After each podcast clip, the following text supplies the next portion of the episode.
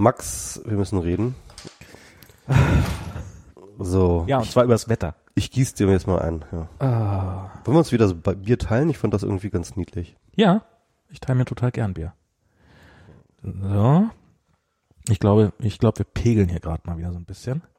Gut, dass wir das alles. Man könnte sowas natürlich im Vorfeld machen. Ja, äh, trinke erstmal Bier, dann Pegel, so. ne? Okay. Du musst erstmal deinen Pegel, musst du erstmal antrinken, ja. Okay. Achso, jetzt muss ich ja noch auf Live. Ah, live muss man hier noch anklicken. Das heißt, So. ich teile mir total gern Bier. Ja, ist Ich, tr ich trinke ja nicht mehr ganz so viel wie Wie ich, wolltest du sagen? wie wie wie, wie es in Deutschland üblich ist. Okay.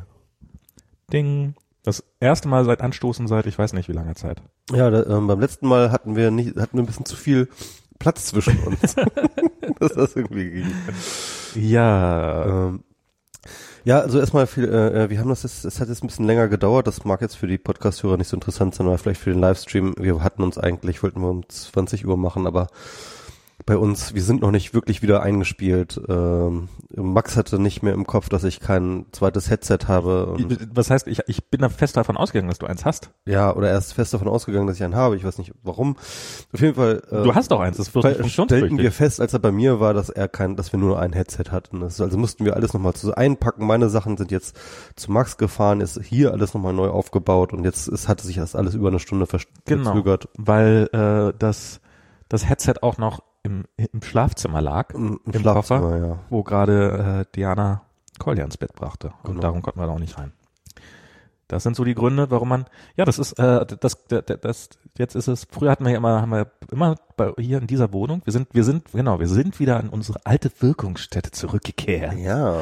ähm, in, in, in meine und äh, Dianas Wohnung, Diana und meine, also äh, meine Familienwohnung. Und früher waren wir immer im Gästezimmer hinten, wobei wir haben auch Ja, ein hier paar haben, Mal, wir, hier haben wir einiges mal. hier im einige Male Wohnzimmer haben wir auch schon ein paar Mal gemacht, Ja. aber eigentlich so normalerweise war so das Gästezimmer, Hm. aber das Gästezimmer ist jetzt halt kein Gästezimmer mehr, sondern das Kinderzimmer und damit ist, fällt das raus. Ja, hm, hm, Wir hätten uns klar. jetzt heute auf das auf das Hochbett setzen können. Genau, eigentlich wollten wir bei uns, äh, bei mir im Büro machen und das wäre auch kein Problem gewesen, aber wir hatten halt dann, wie gesagt, Wir stellten dann fest, dass wir kein Headset, dass wir kein Headset haben. ein Headset zu wenig haben. Na gut, ähm, aber wir werden das noch, äh, das sind natürlich Sachen, die werden sich noch einspielen Genau. und dann ähm, kriegen wir es. Aber immerhin haben wir jetzt, Beim nächsten Mal werden wir schon schaffen, Zwei wir zwei Wochen- Headsets zu wenig haben haben. wir es aber tatsächlich geschafft, zwei Wochen nach dem letzten Podcast wieder einen Podcast Ah. zu machen. Ne? Na, noch haben wir keinen Podcast gemacht. Ja, und Sei, man, sei nicht so genau, optimistisch. und man muss sagen, wir haben eine, Schm- äh, eine Woche gebraucht, um den letzten Podcast zu releasen. ja, okay. Ja, das war, das war meine Verpeiltheit. Ja, Hier geht ja, alles noch ein bisschen drunter und drüber. Wir sind hier noch, äh, diese Wohnung ist noch sehr, sehr leer. genau. Die Sachen sind alle noch auf dem Schiff ähm, und äh, die, auf den Rest warten wir. Wir sitzen jetzt hier auf dem provisorischen, das ist das Übergangssofa. Ach, das ist noch gar nicht das Richtige. das ist noch gar nicht das finale Sofa. Das haben wir uns bei ein Hoch auf eBay Kleinanzeigen. Das haben wir uns bei eBay Kleinanzeigen gehört, während wir auf unser finales Sofa warten. Mhm, okay. Also der Trend geht jetzt sozusagen zum Übergangssofa. Der Trend geht zum Übergangssofa. Okay. Aber das ist echt krass. Ich hab, guck mal, da hinten siehst du diese Kiste hier, diese Kiste mit diesen, mit diesen ganzen Eisenbahnen drinne. Ja, das kenne ich sogar noch aus San Francisco, oder? Nee. nee, äh, Also der- zumindest die Eisenbahnteile. die oder? Eisen, naja, das ist, nee, die, die, die, die Teile, die du noch kennst aus San Francisco, die sind auf dem Schiff. Ah, okay. Und das das ist hab jetzt die Ersatzeisen, die Übergangseisenbahn. Nee, das ist, das ist dann auch sozusagen Teil der finalen Eisenbahn, weil ich habe äh, kurzerhand bei eBay Kleinanzeigen äh, habe ich, äh, habe ich so, so einmal, einmal das, das rundum sorglos Paket für 100 Euro geka- gekauft. Okay. Und das ist, ähm, also gerade so bei Kinderspielsachen und sowas ist das, äh, kann ich jedem nur ans Herz legen, falls ihr euch vorgenommen habt, im neuen, äh, im neuen Jahr weniger zu konsumieren und weniger CO2-Ausstoß zu machen, dann, Kauft als das Spielzeug von eBay Kleiner. Ja. ja, Mhm. das ist, also Kindersachen sind, sind großartig, da, darüber zu kaufen. Auch so Duplo und so ein Zeug findest du massenhaft, das ist so unfassbar. Wir wollten nochmal auf die alte, äh, auf die Sendung vom letzten Mal Genau. zu sprechen kommen. Ähm, ich weiß nicht, wie viele Leute das jetzt geskippt haben, aber beim letzten Mal hatten wir eine Live-Sendung vom äh, 35C3 und ähm, sie lief, sagen wir mal, anders, als wir uns das vorgestellt haben. Aber erzähl du mal. Also ich fand, das ging ziemlich in die Hose. Ähm, und das, was, was ich an dieser Stelle festhalten möchte, nicht an den Gästinnen lag. Die waren großartig und ich würde mich freuen, wenn wir zumindest einige von ihnen nochmal in einem anderen Setting nochmal da haben könnten, weil das war auf jeden Fall und, ähm, und ich glaube, es lag auch nur bedingt daran, dass sie in der Kombination da gewesen sind. aber es war, es, es war wie, es war wie ein Trainwreck mit Ansage, so ein bisschen. Das war so irgendwie, ich weiß nicht, ich, ich, ähm, also als wir da saßen, als wir da auf dieser Bühne saßen, war das für mich so wie einem Autounfall zuzugucken. So eine Out-of-Body-Experience so ein bisschen, äh, wo man gleichzeitig auf der Bühne da sitzt und schwitzt und ich war, ich kann mich nicht erinnern, jemals bei WMR nervös gewesen zu sein und wir sitzen da vorne und ich sitze auf dieser Bühne und puh, bin ich höllenervös. Und, und ich glaube, dir ging es ähnlich.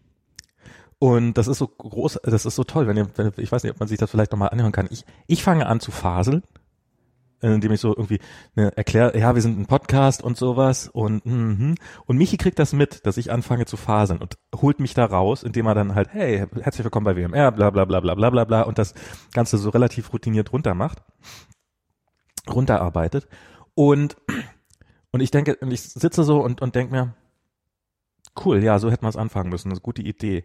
Und dann kriege ich mit, wie, wie, wie er so, so, okay, und jetzt fangen wir an, so langsam erstmal von C3, 35 C3 zu erzählen und so ein bisschen vielleicht so Aufwärmrunde und sowas. Und Michi, bam! direkt, direkt so, ja, und hier sind unsere Gäste. und alle so ein Schockstarre. Und, und es dauerte dann sehr, sehr lange, bis sich das wieder gelöst hat. Das war echt, äh, Ja, also ich muss sagen, mh, ähm, also erstens, ja, ich fand, ich fand das nicht so misslungen, wie du, äh, äh wie, wie, wie du das jetzt, glaube ich, empfunden hast. Ich habe es mir nochmal alles angehört. ja. Und äh, ja, es ist am Anfang ziemlich awkward und so, aber ähm, es wird mit der Zeit immer besser und die letzte Stunde ist richtig gut. So. Es war auf jeden Fall keine Unterhaltungsshow, das würde ich sagen. Ja, und ähm, was ich sagen wollte ist, aber du hast natürlich recht, also ich, ich sag mal so, ganz, ganz, ganz anders angefangen. Ich hasse Panels. Wenn ich irgendwo in, in, auf einer Konferenz bin, ist ein Panel, dann gehe ich, weg, dann gehe ich weg. Das gucke ich mir nicht an. Ich hasse Panels, weil Panels sind immer, äh, also das, was dort versprochen wird, passiert nie. Also ein wirklicher, echter Austausch zwischen Menschen über ein Thema oder so. Das passiert in den allerletzten, in den allerseltensten Fällen. Vor allem dann nicht, wenn viele Leute auf dem Panel sind.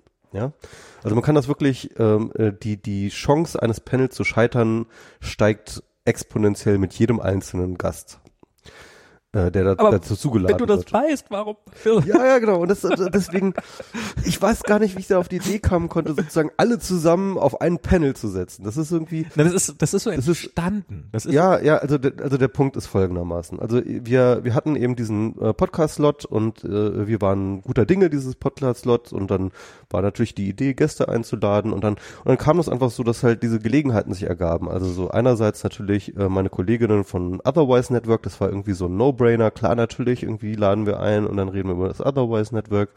Dann ähm, äh, kamen halt dieses Podcasterinnen dann noch irgendwie ähm, äh, uns zugeflogen und dann dachten wir, ach ja, dann dann dann waren wir noch die äh, die Michi ein und dann war halt noch das das Buch von Sina und da dachte ich mir, das kann man auch noch mit irgendwie reinbringen so.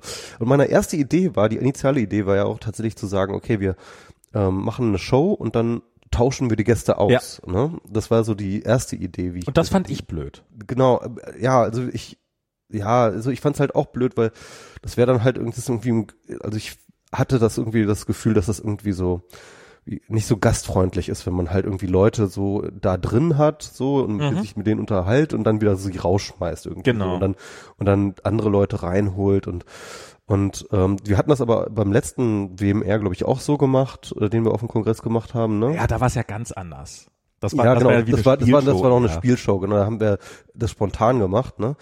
Aber äh, äh, trotzdem, also da- aber da hat das ja ganz gut funktioniert eigentlich. Das, ne? das fand ich damals, ich, ich wollte sagen, so was, äh, so, so, dass man so nicht experimentieren sollte bei so einem Live-Show, aber da war es super. Das war ein super Experiment, das hat, fand ich, super funktioniert und das hat Genau. mir zumindest großen Spaß gemacht. Wir sind sehr betrunken gewesen am Ende und ich glaube, es ist auch eine relativ unterhaltsame Sendung gewesen. ja, also wer das nachholen möchte, das war der 33C3, muss man mal bei uns suchen. Das ist schon ein paar Jahre her, also zwei Jahre her oder sowas, wo wir das gemacht haben, glaube ich. 33C3 war das, glaube ich, ne?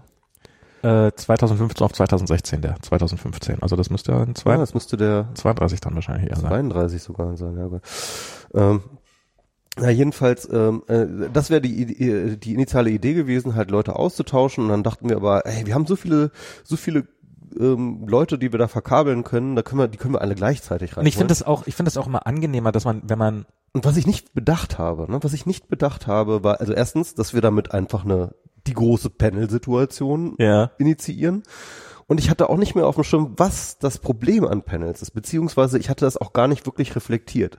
Ich wusste nur, dass ich Panels, große Panels doof finde. Ich habe aber nie drüber nachgedacht, warum. Also Okay. nie wirklich da. Und ich glaube, es wirklich in diesem Moment verstanden zu haben, wa- warum große Panels meistens scheitern. Ja.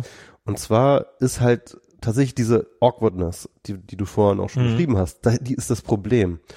Awkwardness ist ja im Endeffekt nichts anderes als eine unsichere Ver äh, Erwartungshaltung zwischen zwei Menschen. Ne? Also man ist awkward, wenn man nicht weiß, was man von dem anderen jetzt zu erwarten hat, Ja. wenn man sich zu äh, erfüllt. Ne? Und im schlimmsten Fall ist das dann ansteckend, dass der andere dann halt diese Awkwardness merkt und ihn die auch verunsichert, was man jetzt von dem anderen erwarten soll. Ne? Und das ist dann sozusagen, das addiert sich auf. Und wenn du halt ein Panel hast, das halt relativ groß ist, dann addieren sich diese Awkwardnisse alle aufeinander, weil plötzlich niemand mehr weiß, was er von dem anderen jetzt erwartet, äh, in dieser Situation zu erwarten hat. Und dann, ähm, und dann funktioniert das halt alles nichts mehr. Und, ähm, und ich glaube, das ist der Fall bei den meisten Panels und vor allem bei den meisten größeren Panels. Und das dauert einfach, ähm, bis diese Awkwardness wieder abgebaut ist. Also Ja. bis alle ihre Rolle gefunden haben und sich halt ähm, ihrer jeweiligen Gesprächspartner einigermaßen sicher sind. Und des und und und ähm, und deswegen funktionieren große Panels nicht, weil halt einfach es viel länger dauert, diese Awkwardness abzubauen. Bei kleinen Panels hast du halt diese Awkwardness nur am Anfang so und die baut sich schneller ab so und je größer die, das Panel ist, desto länger braucht es, diese Awkwardness abzubauen. Und das ist auch der Grund, warum es dann ab der zweiten Stunde funktioniert hat, weil sich da dann irgendwann die Awkwardness abgebaut hat. Ja. Und, ähm, und das, deswegen bin ich jetzt mittlerweile der Meinung, dass nicht Panels das Problem sind, sondern dass Panels, wenn sie groß sind, müssen einfach nur lang genug gehen. Also ab der siebten Stunde gehen dann auch zwölf Leute. Genau, ab der, sieb ab der siebten Stunde gehen dann auch zwölf Leute, die haben sich dann auch miteinander eingespielt. Aber, ähm, aber ich glaube, es ist wirklich so, so, so, so, so. Wahrscheinlich ist so Big Brother entstanden. Ja, wahrscheinlich, wahrscheinlich. Wer bleibt jetzt hier so lange, bis das ein gutes Gespräch wird? Nee, das ist aber nie ein gutes Gespräch gewesen bei, Big Brother. war noch nie ein gutes Gespräch bei Big Brother, oder? Ich keine Ahnung. Äh, Ja. naja. Äh, aber, aber das ist jetzt so meine Theorie für Panels, ja. Also das heißt, äh, ähm, äh, man braucht, Panels brauchen einfach nur, je größer sie sind, desto mehr Zeit brauchen sie, um sie, um sich einzuspielen. Es sei denn, und das ist halt, ähm, aber dann sozusagen das Gegenbeispiel sind natürlich diese ganzen Talkshows, die man so kennt, ähm, wo dann halt aber immer diese ganzen Pro Polit- und Medienprofis am Start sind genau. die dann halt äh, deswegen keine Awkwardness ähm, ähm, äh, erscha- äh, äh, sozusagen ähm, in den Raum bringen, weil sie einfach ganz genau wissen, was sie was ihre Rolle ist, weil sie einfach, die kommen da rein und haben halt ihre Talking Points, die sie halt abladen wollen und ähm, und wenn du dann halt nur diese Profis hast, dann hast du halt sozusagen nur diese Leute, die halt ihre Talking Points reinbringen wollen und ähm, und und äh, dann, dann dann entsteht diese Awkwardness nicht, weil halt sozusagen alle sozusagen in dieser professionellen Rolle sind und deswegen auch alle wissen voneinander wissen, was sie voneinander erwarten können. Und ähm, dann wird es aber halt alles natürlich dann entsprechend so vorhersehbar, wie halt Talkshows dann eben auch sind. Ne? Ich finde es ja immer wieder lustig, so die Erfahrung, wie schwer es ist, Dinge zu skalieren. Das ist ja sowas, was man prinzipiell eigentlich weiß. Ähm, was für mich immer so, eine, so, so ein erstes Aha-Erlebnis ist, als ich diese Wohnung hier damals gestrichen habe, als wir das, äh, als wir das erste Mal eingezogen sind, jetzt sind wir quasi das zweite Mal eingezogen. Und jetzt haben wir die Wohnung gestrichen. Und damals habe ich so gedacht, streich mal selber die Wohnung, weil ich habe bisher, also meine alte Wohnung habe ich auch selber gestrichen, das war gar kein Problem, macht man mal so in einem Wochenende.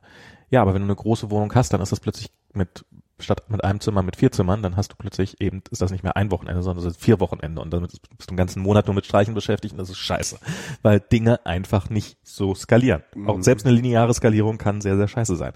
Und ich glaube, so ist das auch mit vielen Gästen. Das ist mit einem Gast, der, der, der diese Gesprächssituation nicht gewohnt ist und sowas, ähm, also zum einen natürlich die Tatsache, dass das eben nicht in einem privaten Wohnzimmer ist, wie jetzt gerade die Situation, sondern auf dieser Ja. Bühne, die Dann kommt noch das Publikum hinzu, das bringt auch noch eine Awkwardness. ja, total. Ja, ja. Die, die haben eine Erwartung, ähm, sind ja, sind ja auch relativ früh wirklich viele gegangen. Ja, ja, ja. Ich hatte, ich hatte echt, ich hatte, wo, wobei ich hätte es vielleicht sogar cooler gefunden, wenn nur noch drei Leute da gesessen hätten, weil dann, dann, dann wäre es wieder, dann wäre es wieder so, Ja, aber nochmal ganz dicke Props an alle Leute, die bis zum Ende Ja, danke. durchgehalten haben. Ey, ihr seid echte Fans. Wir lieben euch.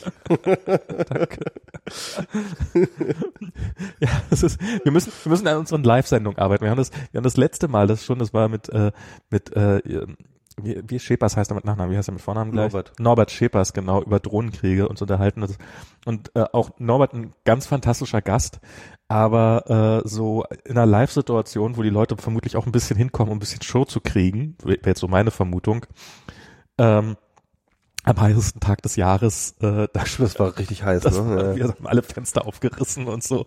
Und dann halt drei Stunden lang über, über Kinder, die von Drohnen getötet werden und äh, welche Körperteile davon, oder, oder, also, ja, das war ja wirklich ein harter, harter, schwerer, schwer verdaulicher Tobak. Das ist echt, Das ist WMR halt. Wir machen hier nicht die leichten Themen. Wir machen es nicht leicht. Wir machen hier, wir machen hier die, wir sind keine Unterhaltungsshow. Jedenfalls, nur wenn nur dann aus Versehen.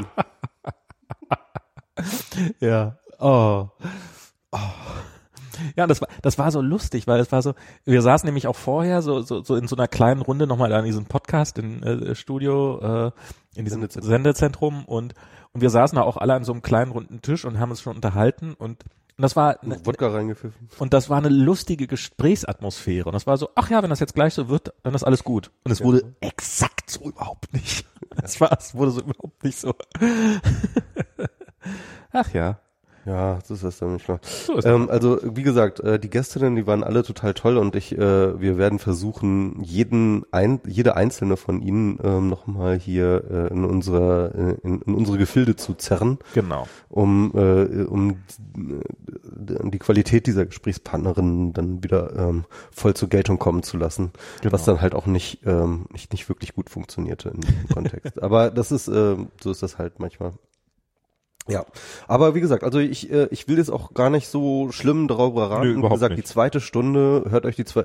Wenn wenn wenn ihr den Podcast jetzt übersprungen habt oder so, weil ihr vielleicht irgendwie ähm, das Gefühl hatte, das wird vielleicht nichts so ähm, oder ihr reingehört habt und abgebrochen habt oder so, dann es lohnt sich definitiv die zweite Stunde. Das ist auch ähm, das Feedback, was ich bekommen habe zu- von, von, von den Leuten, die durchgehalten haben, noch direkt am Abend. Ich habe mich Mhm. danach noch für meine Verhältnisse abgeschossen, Ja, ein drittes Bier getrunken. okay.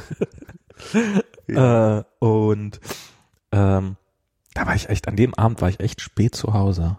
Das war, keine Ahnung, drei oder um vier so. Das, Also so war ich auch, glaube ich, aber das, äh, ich dachte, ich war vor dir gegangen, aber egal. du bist garantiert vor mir, ich hatte es wahrscheinlich einfach nur weiter und habe deswegen länger gebraucht oder irgendwie sowas. Vielleicht war ich auch gar nicht so lange, ich habe keine Ahnung. Ähm, ja, das war. Aber jetzt, jetzt sind wir wieder hier äh, im kalten Genau. Berlin. Ja, und jetzt müssen wir irgendwie unseren, unsere neue Routine, ich hatte ja im letzten Podcast, hatten wir ja schon angekündigt, das ist jetzt die, die vierte Staffel, ja. Wann Und, hat die dritte angefangen? die dritte hatte angefangen, als du nach San Achso, Francisco das war Kalifornien, war die dritte Staffel. Okay. Kalifornien war die dritte Staffel, ja. Ah, okay, okay. Meinetwegen. Ja, ich hatte das schon, ich hatte das schon einmal ähm, sortiert. Ne? Also WMR 4.0, nach Industrie 4.0, jetzt wir. Genau, genau, genau. Also die äh, die erste Staffel war halt, ähm, wo wir ähm, Vor dem Krach nach dem haben, Krach? Genau, genau, war, war vor dem Krach. Und den, nach dem Krach haben wir nämlich, glaube ich, auch sogar genau auch zweite Staffel genannt. Genau. Ne? Als wir jetzt nach dem Krach alle wieder angefangen haben, haben wir zweite Staffel genannt und da hatten wir dann halt diese ganze, diese Regelmäßigkeit und die Gäste und so weiter und so fort. Und da war Ja. das ja richtig professionell, so, da wurde das ja richtig gut, die zweite Staffel. Bitte professionell in Airquotes setzen. Ja, ja, aber, aber du weißt schon, was ich meine. Wir, wir sind ne? immer noch, wir, wir nennen uns immer noch Grusel-Podcast auf der Webseite. Ja, wir sollten das mal ändern. Bin mal dafür, ja, das zu stimmt, ändern. Ja, das stimmt schon, ja. Ähm, jedenfalls, äh, da, da waren wir auf jeden Fall, das war, das war die professionellste Phase, sag ich mal, die WMR hier hier hatte. Und dann sind wir, ähm, äh, äh, dann, und, und dann brach das halt ab mit der dritten Staffel, wo du nach äh, Ja. San Francisco gegangen. Das war ja natürlich, hatte auch seinen eigenen Charme, weil es natürlich inhaltlich wieder ganz neue Perspektiven reinbrachte und ähm, ich glaube, das haben sich ja auch schon ein paar Leute, haben ja schon irgendwie ge- ge- gekommentiert, so, also wenn Max jetzt zurück ist, dann höre ich nicht mehr, weil das interessiert, das war eigentlich das Einzige, was sie interessiert haben, war halt irgendwie deine Berichte aus äh, den USA. Und so, hey, fair enough und so, ne? Also wer das halt jetzt ähm, deswegen nur BMR gehört hat, das wird jetzt definitiv weniger. Ähm, oder eher gesagt, Null. aufhören. genau.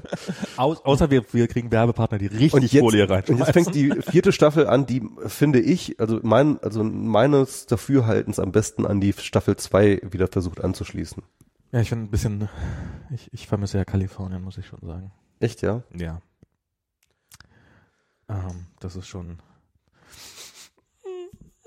Ja, ich meine, okay, also so in den Berliner Winter reinzutaumeln aus Kalifornien ist ja Ja. auch echt nicht der, der beste Empfang. Ja, das ist, das, das, das stimmt definitiv.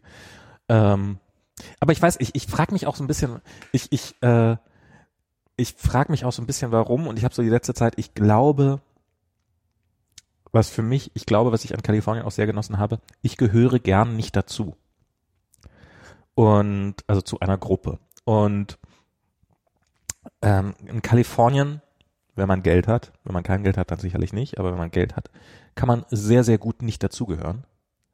Und ähm, also man wird überall, man wird überall herzlich empfangen und so. Und das ist, ich habe nie irgendwelche, man ist, es wird immer freundlich interessiert aufgenommen sozusagen. Aber man kann, man kann halt so pick and choose. Das ist halt so alles, was ich an, an den USA und an Kalifornien toll fand, konnte ich sagen, ja, ja, das ist meins. Und alles, was ich, äh, was ich nicht so geil fand, war, ah, ja, Amis hat sich nicht drauf. Und ähm, und hier bin ich wieder Teil des Ganzen.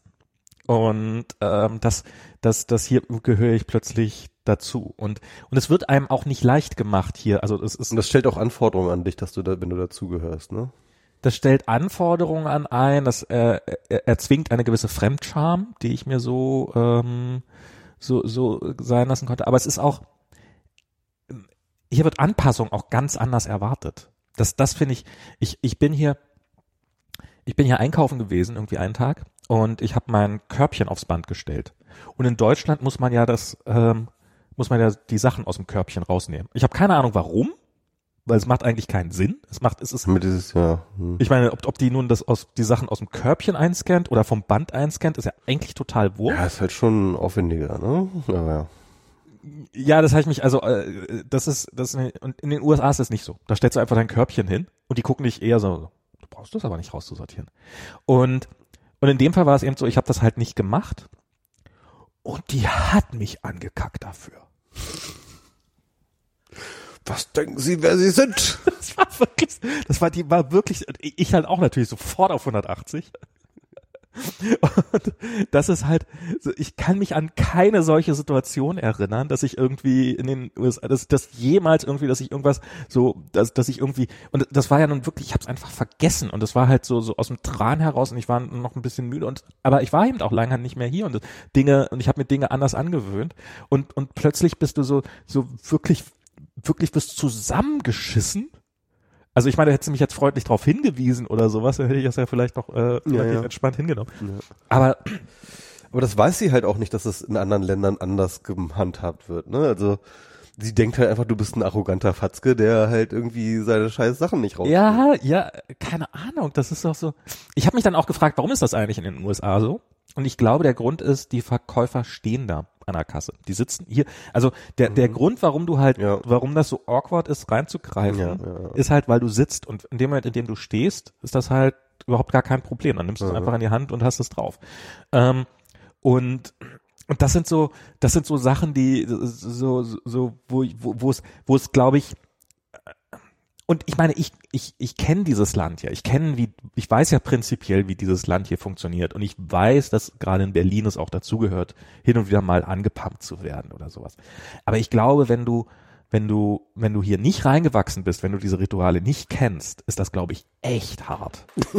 und, und also insofern habe ich jetzt mal so, ein- so ein bisschen, das wird in, in drei Wochen wieder total weg sein, aber habe ich so ein bisschen die Außenperspektive. Und das sind so, und es sind so viele Kleinigkeiten, die mir auffallen, wo, wo, wo das Land, das sich so für so super effizient hält, eigentlich sehr ineffizient ist.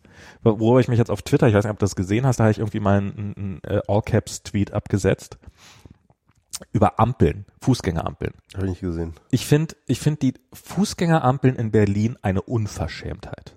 Wirklich eine Ach so, äh, wie, weil sie keine äh, weil, weil sie keinen Timer haben, das, Timer, das, ja. das, ist dann, das ist dann das nächste Ding. Ich finde aber hier über die Danziger, über die, ich wohne in der Nähe der Danziger Straße, das ist eine sehr breite Straße und in, hier gibt es ja nicht einfach eine Ampel, die dich über die Straße bringt, sondern du musst, um diese Straße einmal zu überqueren, musst du über drei Ampeln gehen. Einmal über die eine Richtung, dann über die Straßenbahnampel und dann über die andere Richtung. Mhm.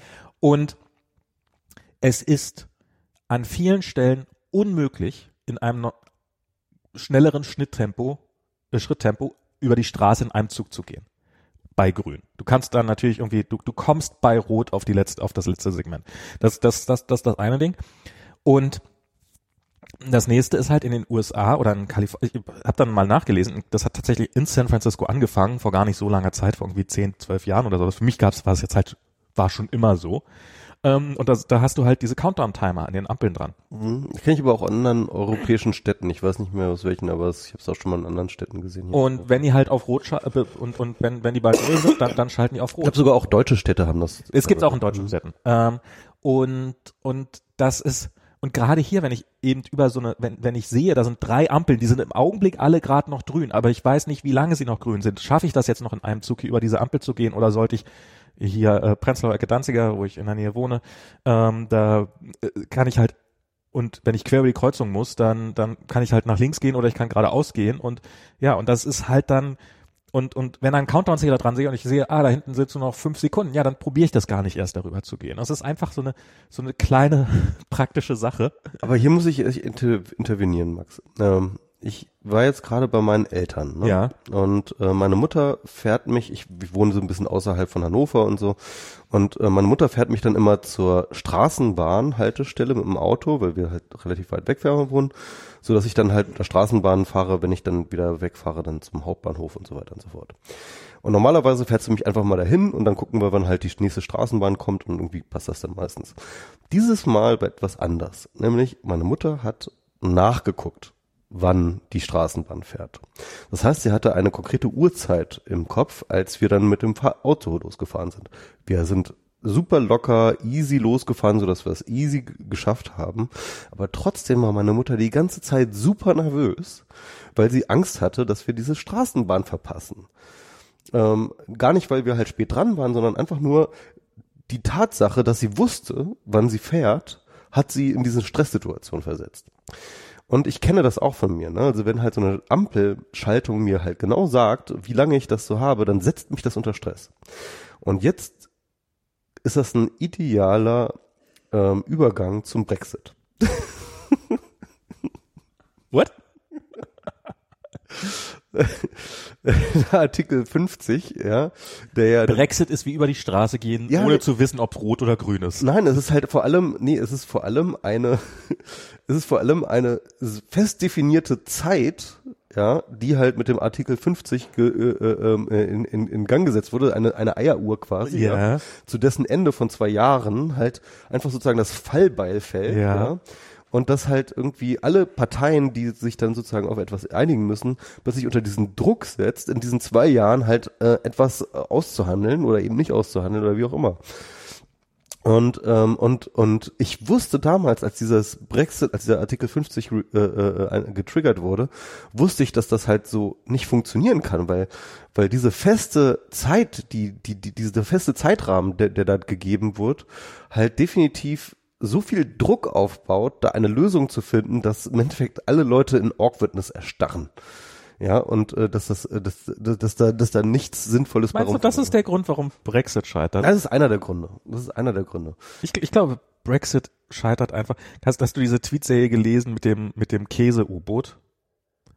With a submarine made out of cheese. Ja, ja, klar. Ja, ja, das habe ich gesehen. Ja, ja, genau. Also klar, also na, na, natürlich ähm, äh, hat es damit zu tun, dass halt ähm, dass mit dem Brexit Erwartungen äh, geschürt wurden, die am Ende nicht erfüllbar waren. Das ist klar. Ähm, es ist aber auch so, dass im Endeffekt du hast halt diese Situation, also du musst es dir sozusagen spieltheoretisch vorstellen. Du hast halt irgendwie, ähm, du hast auf der einen Seite die EU, du hast auf der anderen Seite die UK und im Endeffekt ähm, hast du, wenn die beiden auseinandergehen, ist es ein Lose-Lose-Verhältnis. Also beide verlieren dabei. Ne? Also äh, die, die UK verliert dabei und die EU verliert dabei auch. Nun ist aber tatsächlich, sag ich mal, Brutto, äh, sozusagen proportional gesehen verliert die UK aber wahnsinnig viel mehr als die EU.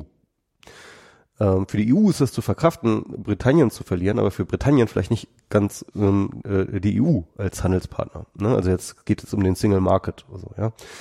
Und das heißt mit anderen Worten, du hast plötzlich so einen Zeitrahmen von zwei Jahren, in dem du zwei völlig unterschiedliche Verhandlungspositionen hast, ja. Die EU, die halt ähm, sozusagen mehr oder weniger locker ähm, auf ähm, Britannien im Single Market verzichten kann und äh, Britannien, die halt ähm, definitiv irgendwie am Single Market irgendwie beteiligt sein bleiben, bleiben müssen. Ne? Äh, und darum geht's ja im Endeffekt und diese ganzen äh, Brexit-Verhandlungen. Und ähm, das heißt also, du hast eigentlich äh, eine, eine ziemlich ungleiche Verhandlungsposition mit einer ähm, mit einer automatischen, mit einem automatischen Fallbeil, wann diese Verhandlungssituation vorbei ist. Und das hat, und das, das versetzt tatsächlich ähm, die Briten in eine ausweglose Lage. Und das war für mich von Anfang an klar, dass sie in einer ausweglosen Lage sein werden, weil ähm, die EU, natürlich können sie aus eigenem Interesse zu sagen, okay, wir äh, machen jetzt einen sehr guten Deal für, Brexit, äh, für Britannien, damit wir sie irgendwie im Single Market behalten und davon haben sie selber was, ja. Mhm. Aber das größte Problem ist ja nicht für die EU, dass sie diesen Single Market behält, sondern das größte Problem für die EU ist halt, fuck, hoffentlich tut das nie jemand nochmal. Genau. Ja, also sie müssen eigentlich alles verhindern, dass halt ähm, äh, Brexit zu, ähm, äh, zu zum, zum, zum Präzedenzfall wird. Ja, und es ist Nachahmer findet. Überlebensinteresse der EU, den Briten es so hart wie möglich zu machen. Genau, also zumindest nicht leicht machen. Ja, also ja, okay. zumindest, ne, also ähm, es war klar, dass halt ähm, äh, Britannien niemals über die Privilegien hinausgehen könnte, die zum Beispiel ein, ähm, äh, ein Norwegen hat. Ja. ja. Ähm, das das wäre halt einfach, das, das äh, äh, dann, dann würden sie alle Schlange stehen. Ja, dann würde Polen kommen, dann würde Ungarn kommen, dann würde ähm, dann würde wahrscheinlich auch Frankreich und Italien kommen und so. Ähm, und ähm, dann würde die EU auseinanderbrechen, definitiv. Und ähm, ja, das ist äh, und und und das, deswegen war halt klar, dass halt da nichts Gutes für die äh, für die Briten rauskommen könnte. Also rein rein verhandlungstechnisch, äh, taktisch gesehen. Mhm. So, das ist so, so die eine Sache. Naja, aber es ist ich ich ich glaube auch, dass es also zum einen ich finde ich finde so dieses dieses ganze Brexit Dilemma ich ich das ist wie eine Gruppe Betrunkener die festgestellt haben, dass bei ihnen auf dem Fuß eine Fliege sitzt und die jetzt beschlossen haben, mit, mit, mit einem, mit einem Presslufthammer diese Fliege tot zu machen und man guckt ihnen jetzt die ganze Zeit zu, wie sie es nicht schaffen, den Presslufthammer zu nehmen. Und gestern mit der Abstimmung im Parlament äh, ist jetzt jemand und hat, oh, ich habe hier noch eine Knarre. und, jetzt, ja, und jetzt die, sie halt mit der Die Knarre war nicht groß genug. Wir müssen ein Maschinengewehr kaufen. ja. ja, aber aber äh, und ich finde, genau, wir sollten wir sollten vielleicht noch mal drauf eingehen, warum wir jetzt über Brexit reden. Also ähm, wir wir nehmen das gerade auf als ähm, äh, gerade äh, die der, der Brexit Deal, den May ausgehandelt hat, der äh, war zur Abstimmung heute Nachmittag freigegeben und er hat, äh, er wurde niedergevotet und damit ähm, war klar, dass äh, äh, May komplett gescheitert ist. Ähm, und zwar richtig krachend. Äh, gleichzeitig haben hat's grad, äh, hat's gleich heute Abend noch eine äh, die schlimmste Niederlage einer Regierung im britischen Parlament in der Neuzeit oder irgendwie sowas. Also wirklich ja. so, ähm, Superlative gibt's mal wieder keine größeren. Ja, es ist auf jeden Fall äh, äh, desavouierend und ähm, das ähm, und May und es gab es noch mal gleich heute Abend eine äh, ein Misstrauensvotum vom Parlament gegenüber May, worüber sie aber halt äh, was sie geschafft hat, was sie aber aber durchgestanden hat. Und das ist halt äh, also das ist halt irgendwie dieser dieser ständige beim Brexit hat man das Gefühl, es ist ständig so ein so ein ähm, Deadlock-Situation, also von einer Deadlock-Situation in die nächste Deadlock-Situation. Ähm, sie schaffen es nicht, ähm, den Brexit durchzuziehen. Sie schaffen es aber auch nicht, den Brexit aufzuhalten. Ähm, keines der Lager ist groß genug, um sich sozusagen durchzusetzen. Ähm, keines der Lager hat irgendwie die äh, Möglichkeiten, das andere zu dominieren und, und, und, und seinen Willen durchzusetzen.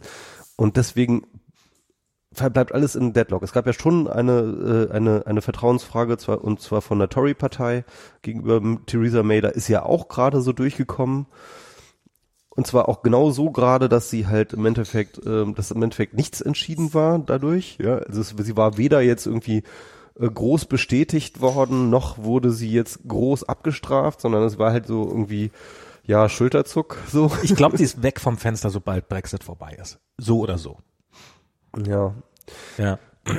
Aber weswegen ich eigentlich über Brexit reden wollte, ist halt ähm, nicht die Analyse, was jetzt ist, sondern wie wir da wieder rauskommen. Also wie, wie, wie die Briten da wieder rauskommen. Das ist jetzt, also ich finde, ich finde, also irgendwie wird das ja enden, ja. Vielleicht hoffen wir, dass es irgendwann endet. Ähm, und, und Ich, äh, also ich finde, ich finde, äh, noch mal ganz kurz zu dieser Situation, was du, was, was gestern im Parlament abgestimmt worden ist, ist nochmal ein Brexit.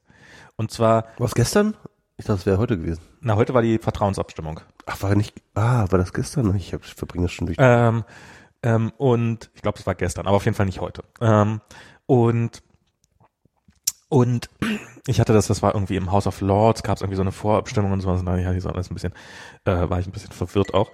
Und ähm, aber so die Abstimmung über Brexit war ja eine sehr konkrete Sache, an der man definitiv rumkritisieren kann, gegen ein Luftschloss. Das war ja die Brexit-Abstimmung. Es war ja alles und nichts.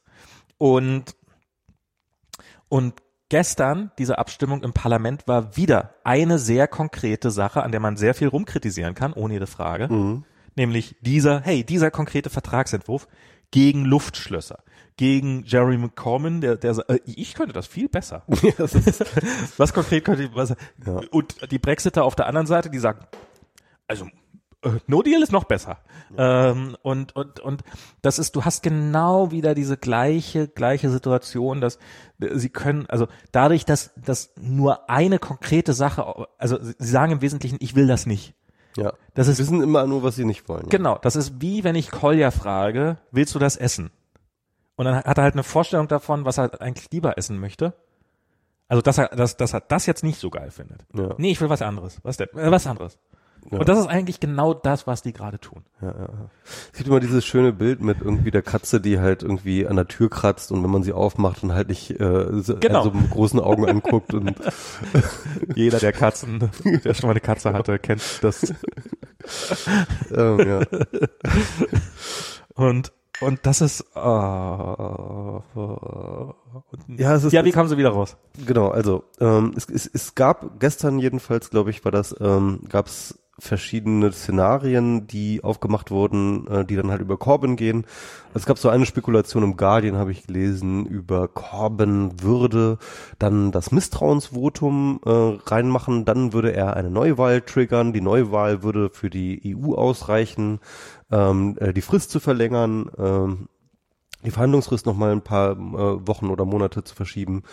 Ähm, und dann würde ähm, äh, Corbyn eine zweite Abstimmung, also ein, ein, ein zweites Pub, äh, äh, äh, Pub, Popular, Popular Vote machen. Was er gestern noch kategorisch ausgeschlossen hat übrigens? Oder Ja, äh, nee, ähm, Nee? nee, nicht kategorisch ausgeschlossen hat. Er hat nur ausgeschlossen, dass er es, also er hat nur gesagt, er würde erstmal auf jeden Fall eine, eine, eine Wahl machen. Ah, okay. Also, äh, also eine, eine, eine General Election. Und dann würde er, äh, also beziehungsweise, und das wäre da jetzt die Spekulation von dem Autoren gewesen, zu sagen, okay, nachdem er die Popular Vote gewonnen hat, würde er dann ähm, äh, den Artikel zw- äh, äh, 50 revoken und dann ähm, äh, würde das Ganze, fa- fand ich auch sehr spekulativ, glaube ich auch nicht, ähm, dass das Corbyns Plan war. Ähm, ist jetzt auch eh hinfällig, weil die das äh, weil weil das Misstrauensvotum sowieso nicht geklappt hat. Also mit anderen Worten, ähm, der, Recht, Ritter, der, der Retter Corbyn noch beim Aufstehen schön auf die Fresse gefallen. Genau, ja, Retter Corbyn hat es noch nicht mal aus dem Fenster geschafft, so ja. Ähm, ähm, äh, der Superheld Corbyn ähm, äh, ist nicht gekommen, um uns zu retten, ganz offensichtlich. Dann gibt noch eine zweite These, ähm, die ich auch interessant fand, die ich mehrfach gesehen habe. Ähm, Theresa May wird relativ, wird jetzt noch irgendwie ähm, äh, noch irgendwie alle Gemüter noch versuchen zu äh, umzustimmen oder wie auch immer. Aber am Ende des Tages wird sie halt kurz vor Ende der Frist dann einfach eigenhändig den den Artikel 50 revoken, also wieder zurücknehmen. Kann sie das überhaupt? Ähm, ich, das ist eine gute Frage. Ne? Ich glaube, ich, ich glaube, sie haben ja mit dem Parlament schon ähm, den Brexit beschlossen offiziell. Ich weiß es nicht, weil, weil eigentlich ist ja die EU verhandelt ja nur mit dem National, mit dem, mit dem offiziell gewählten. Und wenn, wenn dann halt irgendjemand, wenn dann die Premierministerin Amok läuft. Nee, warte mal. Ich weiß, auf jeden Fall haben sie ja den Artikel 50 erst offiziell ähm, gemacht, als nachdem sie eine parlamentarische Abstimmung dazu hatten. Das heißt also mit anderen Worten, eigentlich müsste es erstmal eine parlamentarische Abstimmung geben, um den Artikel 50 wieder zu revoken. Nehme ich jetzt mal an. Ne? Mhm. Und ähm, deswegen find, ist diese Theorie auch nicht gerade ähm, glaubhaft. Ähm, dass sie halt, aber, aber das wäre, das, so in bestimmten Spielarten kommt da noch hinvor zu, das war schon immer ihr Plan. Eigentlich hat sie das ganze Brexit einmal durchspielen lassen, um den Brexit-Befürwortern einmal vor Augen zu führen, wie absurd das Ganze ist, um ihn dann sozusagen äh, äh durch äh, dadurch zu zeigen, dass das halt Quatsch ist und man dann sozusagen am Ende des Tages den Artikel 50 revoken kann. Aber was, aber die These fand ich ganz interessant. Also wenn Theresa May jetzt das wirklich eigenhändig machen würde, den Artikel 50 wieder zurücknehmen, ähm, dass dann zwar alle irgendwie sie hassen würden und und und es und und und außer sich wären vor Wut, aber dass sich niemand trauen würde, ähm, ihn nochmal zu äh, ihn ihn noch zu triggern. Ja, was? Das, das ist ja, ja, das, das stimmt. Das ist, es ist so bescheuert. Ja, und, und dann, ähm, was ich mir jetzt überlegt habe, ist, ich glaube, einer der Gründe für diesen Deadlock, den wir momentan haben, also jetzt abgesehen von den spieltheoretischen Schwierigkeiten, die dabei eine Rolle spielten, ähm, ist, äh, dass die ganzen Brexiters, also auch die ganzen Brexit-Voters, ja, vielleicht ist es richtig. Vielleicht haben sie sich da verkalkuliert, vielleicht haben sie, ähm, vielleicht wurden sie auch belogen, vielleicht haben sie sich belügen lassen, vielleicht, ähm, vielleicht ist ihnen das auch bewusst, dass sie da irgendwie in einem Luftschloss aufgesessen sind. Aber halt diese ganze liberale Elite, die ihnen jetzt die ganze Zeit sagt, ey, ihr habt euch total verarschen lassen und jetzt rafft mal irgendwie, dass es, dass ihr, dass ihr, jetzt wacht doch mal auf aus eurem Traum. Menschen funktionieren nicht so. Ja. Die sagen dann, was fick dich, ich habe mich nicht belügen lassen. Es war mir alles natürlich von selber belogen. Es war mir natürlich alles von Anfang an ja. klar, dass das alles scheiße wird. Aber ich wollte es so scheiße haben, denn ich liebe meine Scheiße. So, und jetzt geh mal und fick dich einfach. Das ist die also. Scheiße, durch die wir in eine, als eine Nation gehen und es, es gibt original diese, diese, diese Argumentation. Es ja. gibt original so, diese, ähm, das wird uns alle wieder zusammenschweißen, wenn wir durch diese Tragödie gehen, so, ja, äh, das wird einige, äh, also. Jetzt mal, jetzt mal ein bisschen blöd gesagt, wenn ihr wieder bombardiert werden sollt, wollt, dann sagt's doch. naja, auf jeden Fall ähm, es ist, ähm, also es gibt so eine Art von ähm, ja, Bockigkeit, ja, irgendwie so eine, so, so eine extreme Bockigkeit, die, die da sich einen Ausdruck füllt.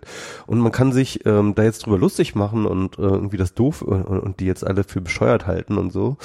Aber ganz ehrlich, ich glaube, so sind Menschen und ja. man muss halt irgendwie ich glaube, wenn man irgendwie einen Ausweg aus Brexit sucht, dann muss man den Leuten, den, den, den Engländern, die für Brexit gestimmt haben, muss man eine Brücke bauen, über die sie gehen können, ohne das fucking Gesicht zu verlieren. Falls sie das überhaupt wollen. Das wollen die. Ich glaube schon. Das, ich, glaube, ich glaube, das wollen die. Ich glaube, niemand hat Bock, einfach irgendwie den Gürtel enger zu schnallen. Sorry. Ja, nein, das ist, ich, ich glaube, was, was, also was passieren wird, wenn der Brexit kommt, dann wird, ähm, also entweder es wird gar nicht so schlimm, also dass es besser wird, glaube ich nicht. Vielleicht wird's ja auf irgendeine Art, kriegen sie es doch noch halbwegs gerettet, dass es irgendwie gar nicht so, so furchtbar wird. Was heißt denn so furchtbar? Das, meinst du damit, dass halt keine Verhungernden auf der Straße liegen oder was? Ja, also dass so das, also ich, äh, also was, was jetzt zum Beispiel, dass, dass, dass der Krieg in Nordirland wieder anfängt, ähm, dass, dass, äh, dass Lebensmittel nicht knapp werden, dass ähm, die, dass, dass, dass vielleicht tatsächlich ähm, ich, ich meine, so das Schlimmste verhindern hätte jetzt ein Vertrag mit der EU, dass den Ther Theresa May da ausgibt. Das, das wäre zum Beispiel sowas gewesen, wo, wo ja, die haben ihren Brexit, aber, Ja, aber es würde noch relativ smooth sailing sein. Es, es wäre zwar eigentlich, eigentlich gar kein echter Brexit, weil halt eigentlich wären sie nur die gleiche EU mit weniger Rechten, aber äh, ja, selber schuld. Mir doch wurscht. Es ist, ist halt das kleinere, Jetzt redest du wie ein Brexit-Befürworter. ist, ist das kleinere Ja. Nein, das Nein, ist, ist, ist ja so. Ich meine, die Norweger sind totale Vollidioten, dass sie keine EU-Mitglieder sind. Das, das haben sich auch irgendeine dämliche Abstimmung gemacht. Sie sind quasi EU-Mitglieder, aber haben halt nicht die, äh, haben halt nur keine Stimmrechte. nicht alle der äh, nicht alle der Vorteile der der der EU-Mitgliedschaft. Selber schuld. Ähm, und insofern insofern finde ich jetzt so diese ganze ähm, äh, wenn wenn Brexit dann richtig in Anführungsstrichen finde ich dann ja, also äh, in dieser Argumentation stimmig und konsequent. Mhm. Ich finde es, ich halte es nach wie vor für eine der größten Dummheiten, die in diesem an sicherlich an Dummheiten nicht armen Land jemals begangen worden sind, aber was weiß ich denn? Ähm, aber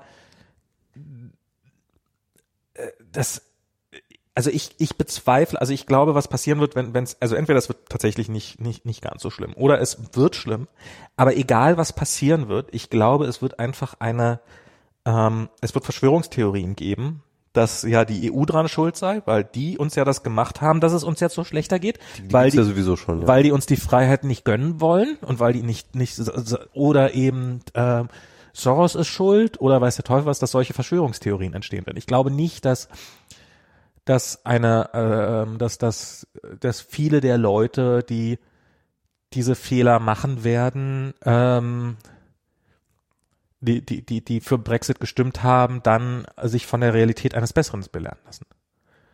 Sondern wenn, dann ist es nur, weil Brexit falsch gemacht worden ist oder weil irgendwie was anderes. Aber ich glaube, Irgendjemand, du meinst, irgendjemand, äh, das Narrativ wird dahin gehen, dass man irgendjemandem Schuld dafür gibt, ja. Ja, es war doch früher alles geil. Ja, ich meine, klar, das ist natürlich jetzt auch so, ähm, dass jetzt äh, gerade aus der Hardcore-Brexit-Fraktion der Tories kommt jetzt natürlich irgendwie, dass Theresa May einfach einen schlechten Deal ausgehandelt hat. Ne? ja, das ist ja so das wie gesagt, das Narrativ. sagt ja auch Jeremy Corbyn. genau, und, und, und im Endeffekt, jeder von den Leuten hätte natürlich einen viel besseren Deal rausgeholt. Ihr hättet doch einfach einen Deal machen müssen. Du jetzt vielleicht trotzdem mal für die Hörer nochmal äh, äh, das, äh, äh, das ähm, äh, Submarine of Cheese äh, Beispiel. Genau, äh, das war das, das war so eine Tweetsee, also sozusagen Brexit ist, jemand hat uns einen Submarine of Cheese versprochen und äh, und die Leute haben wurden gefragt, wurde ja ein Submarine of Cheese und überraschenderweise haben die Mehrheit gesagt ja und daraufhin hat Das ist geil, ne? Submarine of Cheese ist super, ja. und dann äh, hat halt äh, Boris Johnson ist dann halt zurück, ist dann halt aus, hat sich aus der Bahn und und so und jetzt sitzt Theresa May da und weiß, dass ein Submarine of Cheese nur scheiße werden kann, aber das Volk hat abgestimmt, also baue ich ein Submarine of Cheese, meinetwegen, wenn ihr das so wollt, baue ich ein Submarine of Cheese und jetzt stehen alle am Rand und sagen äh, wissen natürlich ganz genau, dass sie es niemals besser hingekriegt hätten, aber man kann es ja mal behaupten Ja. ähm, und sagen halt, ah, ich hätte ein viel besseres Submarine, mein Submarine of Cheese wäre nicht äh, Sofort untergegangen. sofort untergegangen. Und äh, wo, wobei das, das, was sie gebaut hat, das Submarine of Cheese, das wäre ja, das wäre ja eins, was sogar schwimmen könnte, würde ich mal behaupten. Das ist ja, aber, aber es ist halt nicht gut genug. Und weil man kann sich halt noch viel schönere Submarines of Cheese vorstellen. Aber ähm, hat halt alles keine, keinen Bezug zur Realität. Und, und ich finde das halt auch so, dass ich glaube, jeder, jeder in diesem Spiel weiß, dass das,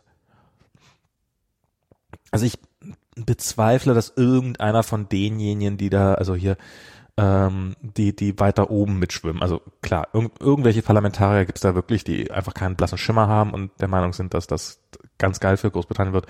Aber ich glaube hier nicht, dass dieser äh, jetzt ja aus der UKIP ausgetretene, wie heißt der gleich, ähm, Farage, äh, Farage. Farage ernsthaft glaubt, dass das für Großbritannien besser wäre. Ich glaube, Doch, der ist ein Irrer. Der ist ein Irrer. du meinst, er ist einfach Ja, irre. der ist wirklich irre. Theresa May glaubt sowieso nicht, dass das besser wird. Ich finde, ich finde ja Th- Theresa May, ich, auf, ich bewundere sie und verabscheue sie im selben Augenblick. Ich finde das, Ich mag sie. Fuck, ich, ich, ich mag sie wirklich. Ich mag sie wirklich. Ähm, also ich, ich, ja, ich habe ich hab so eine Schwäche für tanzende Politiker. das habe ich schon auf Twitter mal äh, äh gesagt. Es gibt so, so zwei, drei Videos, Ich wo mach sie halt nach ich glaube, ich glaube, sie war, Trump sie, Supercut. sie, sie war, sie war mal irgendwo in, in so einer afrikanischen Außenmission oder irgendwie, keine Ahnung, äh, äh, und dann haben die so getanzt und sie hat dann total geil mitgetanzt. Also so auch, auch irgendwie total auf so eine sympathische Art. Sie kann, ich weiß nicht, das ist nicht einfach nur das Tanzen, sondern das ist auch wie sie tanzt. Also so, so sympathisch, ja. Also sie kann richtig sich locker machen. Okay. Ja? Wenn sie tanzt, dann ist sie richtig locker. Also dann ist sie richtig, sie tanzt nicht einfach nur irgendwie blöd, irgendwie so gestelzt oder so, sondern man merkt ihr, sie tanzt gerne. Und das, das, das strahlt sie aus, wenn sie tanzt. Okay, also Und wenn man, ist- wenn man Brexit als Dance-Off machen würde, dann hätte sie den, dann hätte und, sie und, und dann den. gibt's dieses, dieses Video von, ich glaube, das war irgendwie äh, äh, Tory-Parteitag oder so, wo sie halt dann Ja. auf die Bühne kommt und dann kommt so ABBA und dann tanzt sie halt da so ein bisschen äh, auf die, äh, weil sie zum Mikrofon geht. Und ich, und, und alle Leute haben sich drüber lustig gemacht. Und Ja, ich habe gedacht ich nur, fuck ey, ich mag diese Frau. Ich mag diese Frau einfach. Ich fand, ich, ich fand, ich, ich, ich habe auch äh, ein, ein sehr, sehr langes Stück gelesen über sie ähm, in, ähm, ich glaube, das war im New Yorker oder so. Ähm, also ein langes Porträt. Und, ähm, und da fand ich sie auch so, wie sie da beschrieben wurde. Ich fand sie total sympathisch. Und, und das, und das spielt, glaube ich, in das rein, was du sagen wolltest. Also diese Tatsache, dass sie sich diese Scheiße antut, ja, also Ja. wirklich in diesem Moment äh, Premierministerin zu werden, wo halt irgendwie dieses Brexit-Ding durchgezogen wird und sie das eisenhart durchkämpft, obwohl einfach klar ist von vornherein, dass sie nur Scheiße fressen muss und äh, dass es eigentlich keinen guten Weg gibt Und dass sie, dass sie es von vornherein eigentlich nicht wollte. und dass sie es von vornherein, genau, sie war ja eigentlich eine Remain, Remainerin äh, ursprünglich und dass sie das aber so durchzieht, weil sie sagt, okay, das ist jetzt irgendwie der Folgewillen, das machen, das ziehen wir jetzt durch und also es ist so, ähm, das ist halt so eine so eine Form von Pflichtbewusstsein, die ich halt auch mal irgendwie so ein bisschen an Merkel auch bewundert habe, ja Ja. ähm, die die halt auch noch mit da reinspielt. Ähm, ich habe letztens auch, es gibt so eine interessante Studie, ähm, die ich gelesen habe, da ging es irgendwie auch um so Geschlechterrollen in äh, Firmen. Und ähm, normalerweise re- redet man ja immer so vom Glass Ceiling, ne? Mhm. Also das heißt irgendwie, es gibt diese Glasdecke, also so eine bestimmte ähm, Hierarchiestufe, die Frauen nie erreichen können, sondern sie bumpen dann immer mit ihrem Kopf irgendwie gegen diese Glasdecke. und Niemand sieht vorher, wo sie ist, aber sie ist plötzlich einfach da. und Genau, sie ist plötzlich einfach nicht mehr, einfach da und sie kommt nicht durch. Und dann gibt es sozusagen ja durchaus andere sozusagen Gegenbeispiele, wo man sagen kann, Ja. okay, da gibt es halt Frauen, die sind in Führungspositionen aufgestiegen. Ne? Das, wieso? Was habt ihr denn da? So und so weiter und so fort. Dann hat sich eine Studie mal angeschaut, in welchen Situationen diese, diese Frauen in Führungspositionen kommen. Und das ist fast immer so, dass die Firma, in denen sie so in Führungspositionen kommen, immer in, in, gerade am Abgrund steht. Ja. Das heißt also, äh, und die, das, nannten, das nannten sie dann halt irgendwie auch ähm, äh, so schön, ähm, äh, äh, wie, was ist das Abgrund nochmal auf Deutsch? Glasscliff. Genau, The Glass Cliff, genau. Das haben sie The Glass Cliff genannt, ja. Also das heißt also, ähm, Frauen werden immer dann, äh, ähm, sie werden immer zum Aufräumen sozusagen zum Chef ernannt. So, oh sorry, wir haben hier gerade wieder alles abgefuckt. Äh, Gibt es hier nicht irgendwie eine Frau, die das mal wieder Nicht, aufräumen nicht kann? nur Frauen, sondern überhaupt Minority. ja, ja, Also ja, auch dunkelhäutige Männer und sowas. Also jetzt zum Beispiel bei Microsoft, der aktuelle Microsoft-Chef ist ja so ein indischer, äh, Mann indischer Abstammung, äh, dunklere Hautfarbe. Du meinst auch Sundar Pichai ist äh, deswegen, weil Google so schlecht dastand? oder? nee, ist, ist, ist jetzt nicht automatisch immer nur, aber sozusagen dieses, dass es, dass es Ja, bevorzugt in eher kritischen Situationen ist. Das stimmt. Ja, aber, aber das ist auch der Grund, so warum ich- und das ja. passt so gut in diese Brexit-Situation. Total. Ne? Also ich meine, Boris Johnson und äh, der, Bo- der, der ganze Brexit ist ja eigentlich das hundertprozentige Resultat aus kollidierenden Männer-Egos. Ja. Ja, also das war ja wirklich Boris Johnson ver- äh, versus äh, David Cameron, die sich da halt einen Fight geliefert haben, wo dann irgendwie David Cameron dann gesagt hat so, hier zeige ich's. Ich mache jetzt eine Volksabstimmung zum, äh, äh, zum, zum Austritt aus der EU. Und Boris Johnson, ja geil, da mache ich auch gleich mit, haha. Und dann irgendwie hatten die beiden sich sozusagen irgendwie so, so, so die beiden Kampagnen sozusagen, äh, äh, ähm, oh, es ist, ging nur um, es ging nur, es war ein einziger Peniskampf, weswegen dieser ganze Brexit-Geschichte gestartet wurde.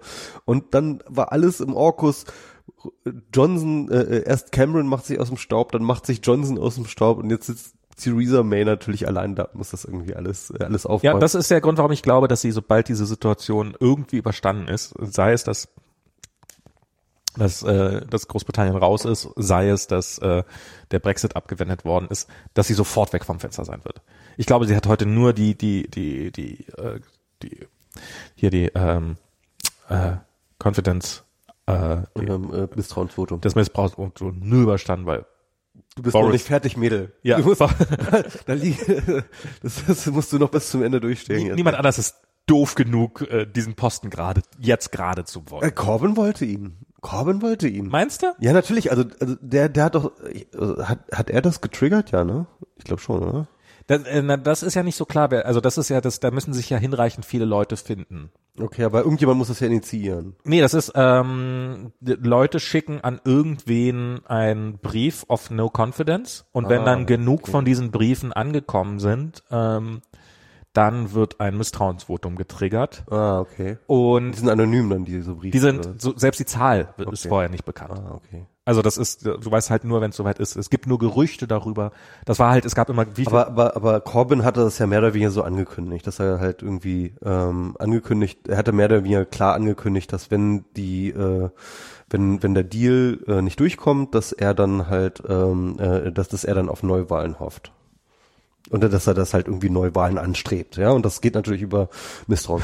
Vielleicht, vielleicht wollte er auch Ministerpräsident werden. Ja, der Typ will, also, aber es ist, es ist so, es ist so, es ist so dieses reine, ich meine, es ist nicht mal, nicht mal das, also, oder doch, sie geben vor, irgendwie im Interesse des Landes zu handeln, aber ich finde das so durchsichtig, dass jeder da auch nur aus seiner eigenen Machtposition heraus handelt und ich finde es auch so, so Theresa May, ja, ich finde es auf der einen Seite auch bewundernswert, wie diesen, diesen, aber auf der anderen Seite, ich finde diesen Kadavergehorsam oder wie auch immer, ich finde, ich finde das auch, ich finde das, ich finde das auch wirklich widerwärtig. Ich finde so dieses, warum, Hey, ist eine Stunde um. oh. ja, so, jetzt muss ich hier wieder, Aber ich muss auch so, ich muss so, wir müssen sowieso Bier holen. ach so, haben wir da noch welches überhaupt? ja, also ich finde, ich finde diesen ganzen, ich finde es auch wirklich, also auf der einen Seite klar, History is calling, bla bla bla, ich meine, was will so, was, so, ist, ist eine Chance, die man hat, sowas zu gestalten, auch wenn es nicht gut ist oder sowas. Aber es geht, es geht da um nichts, es geht da um nichts, was irgendwie, es ist, es ist, das ist ja, dass wir immer noch an, dass wir immer noch an diesem dämlichen Thema rumackern müssen. Also es, es ist so, wir könnten so viel weiter sein. Wir haben so viel Zeit verloren. Und und wir reden über so eine Scheiße. und und das ist und dieser Brexit wird die EU nicht besser machen. Ich finde, ich, es gibt sehr sehr viele sehr sehr gute Punkte, wie man sich über die EU aufregen kann. Ich finde, man könnte die EU an einigen Punkten verbessern. Aber das wird Brexit wird das nicht ermöglichen. Im Zweifelsfall im Gegenteil. Das ist auch so, es ist, es kann nichts Gutes bei rauskommen. Oder ich, ich sehe jedenfalls nicht, wie was Gutes bei rauskommen kann. Vielleicht kann ja, vielleicht kann ja doch was Gutes rauskommen. Vielleicht. Aber es ist so, und das ist halt auch so dieses Ding. Es ist so, wenn es eine Naturkatastrophe wäre oder irgendwie sowas und so. Aber nein, es ist wirklich so dieses rein aus, aus Machtgier und Egos und Dummheit und uns geht's ja zu gut und ähm, äh, bei den Menschen dann wahrscheinlich, würde ich mal vermuten, so nationales Ego, was irgendwie gebrochen ist oder sowas. Das ist, das ist schon echt hart. Also das ist. ah. So. Oh, jetzt hast du gleich. Achso, ja, zwei, okay. Einmal noch zwei. Ah, ich schnüffel die ganze Zeit vor mich hin. Ich bin irgendwie. Hier ist man auch dauerkrank, ne? Ja, also ich bin jetzt gerade wieder einigermaßen genesen.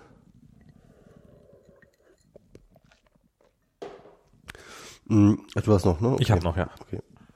Also, was ich noch sagen wollte, ist, dass das Brexit-Ding ähm, für mich auch ähm, insofern paradigmatisch für ähm, unsere heutige Situation steht, dass dieser Deadlock ja nicht nur in den, nicht nur in England zu beobachten ist. Also Ja. ich habe das Gefühl, dass diese ganze äh, populistische Welle, die so ab 2016 so über die Welt gerollt ist, dass die jetzt so so so ein bisschen zum Halten gekommen ist oder zumindest irgendwie in so eine sich in so eine ähm, sich in so eine ja in so Deadlock-Situation aufgegangen ist. Ich meine, Brexit, das eine haben wir jetzt besprochen. Ähm, in den USA ist halt dieser Government Shutdown, weil man sich da nicht einigen kann, äh, wie das halt jetzt laufen soll mit der Mauer oder nicht. Und ähm, nee, da, da, da, auch da ist es ja nicht. Auch da ist ja, ist, es gibt ja niemanden in der Politik, der ernsthaft glaubt, dass diese Mauer eine realistische Option ist. Ich glaube selbst. Ich kenne einen, ich kenne einen. Trump. Ich glaube nicht, dass der das noch glaubt. Ne, Ich, ich glaube, ich glaube schon und ich glaube auch, dass es einige Republikaner sind. Ich glaube, es ist wirklich ähnlich wie in den US, äh, wie in England. Ist es halt so, dass es halt dort einfach diese verschiedenen äh, Lager gibt und keines der Lager ist halt groß genug, sich durchzusetzen. Also du hast halt, ähm, äh, äh, du hast halt sozusagen so die eine, äh, die die die eine äh, Fraktion, die halt diese radikale Politik will, diesen, sei es der Brexit, sei es die Mauer, ja, irgendwie ich, die die Mauer, die Mauer ist sozusagen der Brexit von von der der USA, ja. Ähm, ist äh, halt auch so ein quatschiges, quatschiges Wahnsinnsprojekt. Ähm, wobei man vielleicht argumentieren kann, dass es vielleicht nicht nicht so quatschig ist wie der Brexit, aber Ich glaube, auf eine Art und Weise ist es noch quatschiger. Ja, aber äh, ja, Es ist, es ist- ist nicht möglich, eine 2000 Meilen lange es ist alles eine Frage von Mauer- Ressourcenallokation. ja, du, du müsstest Flüsse umleiten, du müsstest, äh, du müsstest Gebirge wegsprengen, du müsstest, äh, also die, diese, diese komplette, diese komplette Mauer ist einfach ein Ding der Unmöglichkeit. Das würde, Ja, Trump hat ja jetzt schon, äh, ist ja schon insofern zurückgerudert, dass er sagt, äh, von einer Barrier, ja, irgendwie spricht und so. Aber es ist auch egal. Also, aber auf jeden Fall diese, diese, diese, diese, diese Mauer oder, oder Barrier oder wie man das nennen möchte. Barrier. Barrier, ähm, äh, äh, es ist zumindest, politisch ist es zumindest so, dass es halt diese Deadlock-Situation gibt, seitdem die Demokraten eben das Haus wieder ähm, äh, bestimmen, ähm, äh, das House of Representatives und äh, deswegen halt äh, Trump halt seinen Haushalt nicht bewilligt bekommt. Und Nee, das stimmt gar nicht. Trump hat gar keinen Haushalt vorgelegt. Noch nicht mal das, nee? Nein, Trump hat, das ist, ähm, der Kongress hat darüber abgestimmt, der Senat hat einstimmig Worüber hat er denn abgestimmt? über den Haushalt. Aber es gab, wenn, wenn Trump keinen Haushalt vorlegt, wie kann dann Der kommt aus dem Kongress, ich weiß nicht, woher der kommt, äh, von irgendeinem Ministerium. Es wurde abgestimmt vom Kongress über den Haushalt und der Senat hat einstimmig 100 zu 0 diesen Haushalt akzeptiert. Das ist kein Republikaner, also zumindest vordergründig kein Republikaner versus Demokraten-Ding. 100 zu 0. Mhm, ja. Und dann hat Trump halt gesagt, nee, das unterschreibe ich nicht. Okay. Das ist alles, weil, weil, weil, weil da kein, weil die Mauer nicht drin weil die ist. Mauer nicht drin ist. Ah, okay, okay. Der hat keinen Haushalt vorgelegt. Hm. Und dann hat er halt gesagt, ja, ich hätte gern 5 Milliarden. Dann haben, haben die Demokraten gesagt, nee, dann hat er gesagt, ich hätte gern 5,7 Milliarden. Okay, ich gehe runter auf 5,7 Milliarden. Ja, also, Keine Ahnung, äh, ist bestimmt irgendeine ich, hab- ich habe gar nicht, ich habe gar nicht so, ich habe gar nicht so im Detail verfolgt, aber auf, zumindest ähm, hat jedenfalls äh, Trump keine keine keine Mehrheit und äh, die Demokraten haben aber auch keine Mehrheit und Doch, also ähm, die aktuelle Situation ist die, dass äh, der Kongress und der Senat haben diesen Haushalt verabschiedet und äh, Trump sagt einfach, solange keine Mauer ist, mache ich gar nichts. Und jetzt haben die Demokraten wollten, ich weiß nicht, ob sie es gemacht haben oder ob sie es machen wollten, im Kongress, wo sie halt die Mehrheit haben, ähm, so Gesetze verabschieden, dass halt zumindest teilweise äh, sozusagen wieder die Gelder bewilligt werden müssen. Also es ist ja, ähm, das, das sind ja teilweise, also ich meine, das, was, was, was man so am meisten mitkriegt, ist halt, dass die Nationalparks halt äh, zumachen und so weiter und so fort. und Trump muss Burger essen. Äh, Trump muss äh, Burger essen. Hier am, am, mitgekriegt? Ah, ja, äh, ähm, so Sachen wie am, am, wir waren ja mal zusammen am Stinson Beach. Weißt du noch, wo wir da am Ja, ja. ähm, da gibt es so ein klein, kleines mexikanisches Restaurant, dem ich auf Facebook folge. Dieser Stinson Beach ist Federal Land Mhm. und ähm, ist damit im Augenblick zu. Und jetzt haben halt die, und damit konnte dieses Restaurant nicht mehr weiter betrieben werden, weil es halt auf Federal Land sich befindet. Oh. Ähm, du hast halt was jetzt, was jetzt schon, das halt, das ist halt mehr Federal Land, als man glaubt. Also es ist halt nicht nur Nationalpark, sondern es ist eine erstaunliche Menge an Land, gerade in den westlichen Staaten, in den östlichen Staaten nicht so, was halt auch innerhalb der Staaten dem, dem, dem Federal Government gehört und wo jetzt einfach niemand mehr ist plötzlich. Ja. Und Weil alle nicht bezahlt werden, ja. Wo die alle nicht bezahlt werden. Und, und dann gibt es halt, gibt es innerhalb dieser Sache gibt es halt Leute, die nicht bezahlt werden und darum zu Hause bleiben. Und es gibt halt Bereiche, die sind als äh, Aber gibt es irgendwie für Federal ähm, äh, äh, äh, Angestellte ähm, eine Shutdown-Versicherung? Das wäre doch eigentlich mal interessant. Also so eine, so eine, so eine Art Arbeitsschutzversicherung für, für, für Federal Government Employees. Ähm, die halt ist eine schöne Marktlücke. Ich glaube, Ja. ich glaube, das, das könntest du jetzt mal langsam die Wege leiten. Mal ohne Scheiß, ich meine, unter Obama gab es ja auch schon einige Shutdowns, ne? Also muss man ja auch schon sagen, ne? Ähm, es gab, wer wievielte war das jetzt unter, unter, ist das jetzt unter Trump der dritte oder sowas? Äh, und ja, also ja, ja, das, äh, äh, ja, also die, die, die, ähm, das, unter Obama gab es auch schon einige Shutdowns. In dem Fall war es dann der Kongress, der einfach irgendwas, der einfach sich geweigert hat, ein ähm, ein Gesetz zu erlassen. Ähm, also da waren es auch die Republikaner. Und das ist das ist die, äh, sind, sind alle möglichen staatlichen Einheiten, zum Beispiel TSA, das sind halt die, die die Sicherheitskontrollen an Flughäfen machen. Und die sind, gelten als sicherheitsrelevant und sicherheitsrelevante Sachen, würde man jetzt denken, okay, die werden auf jeden Fall bezahlt. Nee, die müssen zur Arbeit erscheinen, Ohne bezahlt zu werden. auch wenn sie nicht bezahlt werden. okay. So, und das sind jetzt Leute, die können, Ja. ich meine, das sind jetzt keine geilen Jobs, sondern das sind keine gut bezahlten Jobs, sondern Leute, die können ihre Miete nicht mehr bezahlen, müssen aber theoretisch zur Arbeit erscheinen. Das heißt mit anderen Worten, wenn man jetzt in den USA einreist, hat man es mit noch schlecht gelaunteren tsa Im Zweifelsfall schon. Es führt dazu, dass sich massenhaft Leute krank melden und natürlich jetzt nach und nach auch Leute die einfach sagen, ich, ich, ich kann das nicht mehr. Ich muss einen Job suchen, ich muss meine Miete bezahlen. Mhm. Verizon hat angekündigt, dass, hey, wenn du ein Government-Mitarbeiter bist und gerade deine Rechnung nicht bezahlen kannst, dann ruf uns an, wir kriegen das hin. Äh, Also das ist jetzt so die Vorstufe zu so einer Versicherung, dass jetzt Firmen halt ähm, die, das äh, Stunden. Äh, Ähm, wo es wo es richtig hart trifft, ist so Leute, die ähm, zum Beispiel auf Foodstamps sind noch bis März bezahlt, finanziert, ähm, aber die so mit äh, Essensmarken. Essensmarken, das sind irgendwie zehn Prozent der Lebensmitteleinkäufe in den USA sind auf Essensmarken, also das ist Wow, okay. ähm, das ist nicht wenig. Das kriegen ja, das kriegen ja wirklich, das ist sozusagen deren Sozialleistung, ne? Also Ja, Teil, Teil der Sozialleistung. Es gibt, es gibt Leute, die Housing-Zuschuss kriegen, die, das wird jetzt einfach nicht bezahlt. Das sind Leute, die werden jetzt rausgeklagt werden aus ihren Wohnungen, die werden obdachlos werden, Tausende, weil Trump seine Mauer nicht bekommt. Wie viele Leute sind davon betroffen ungefähr? Weißt du das? Ich habe keine Ahnung. Also so, so die Government-Mitarbeiter sind, glaube ich, 800.000. mhm. Ähm, wie viele auf diese Housing-Sachen da angewiesen sind, keine Ahnung. Also vermutlich wird es dann schon so sein, dass man ungefähr fast fast jeder jemanden kennt, der davon betroffen wird, sein Ja. wird, oder?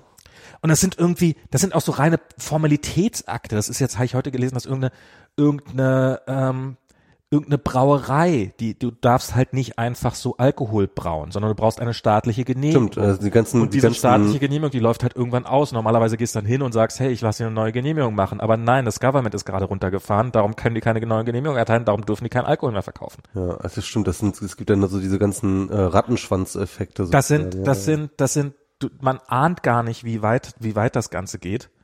Ähm, oder man, man fängt jetzt erst an, es zu ahnen.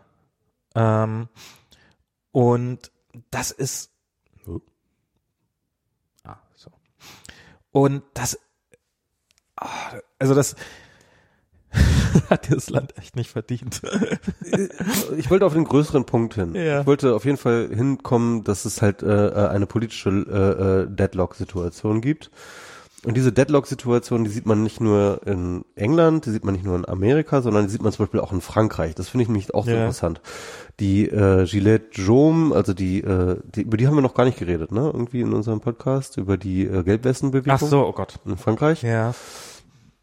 Ja, auch ein interessantes Phänomen, finde ich. Ähm, und ähm, die, jetzt ohne die jetzt irgendwie moralisch oder politisch einordnen zu wollen, was sowieso super schwierig ist, ähm, äh, die sind zumindest nicht, äh, äh, die scheinen zumindest, ähm, deren Wut scheint zumindest nicht irgendwie ein ähm, fangbar zu sein über irgendwelche Maßnahmen, die Macron treffen kann.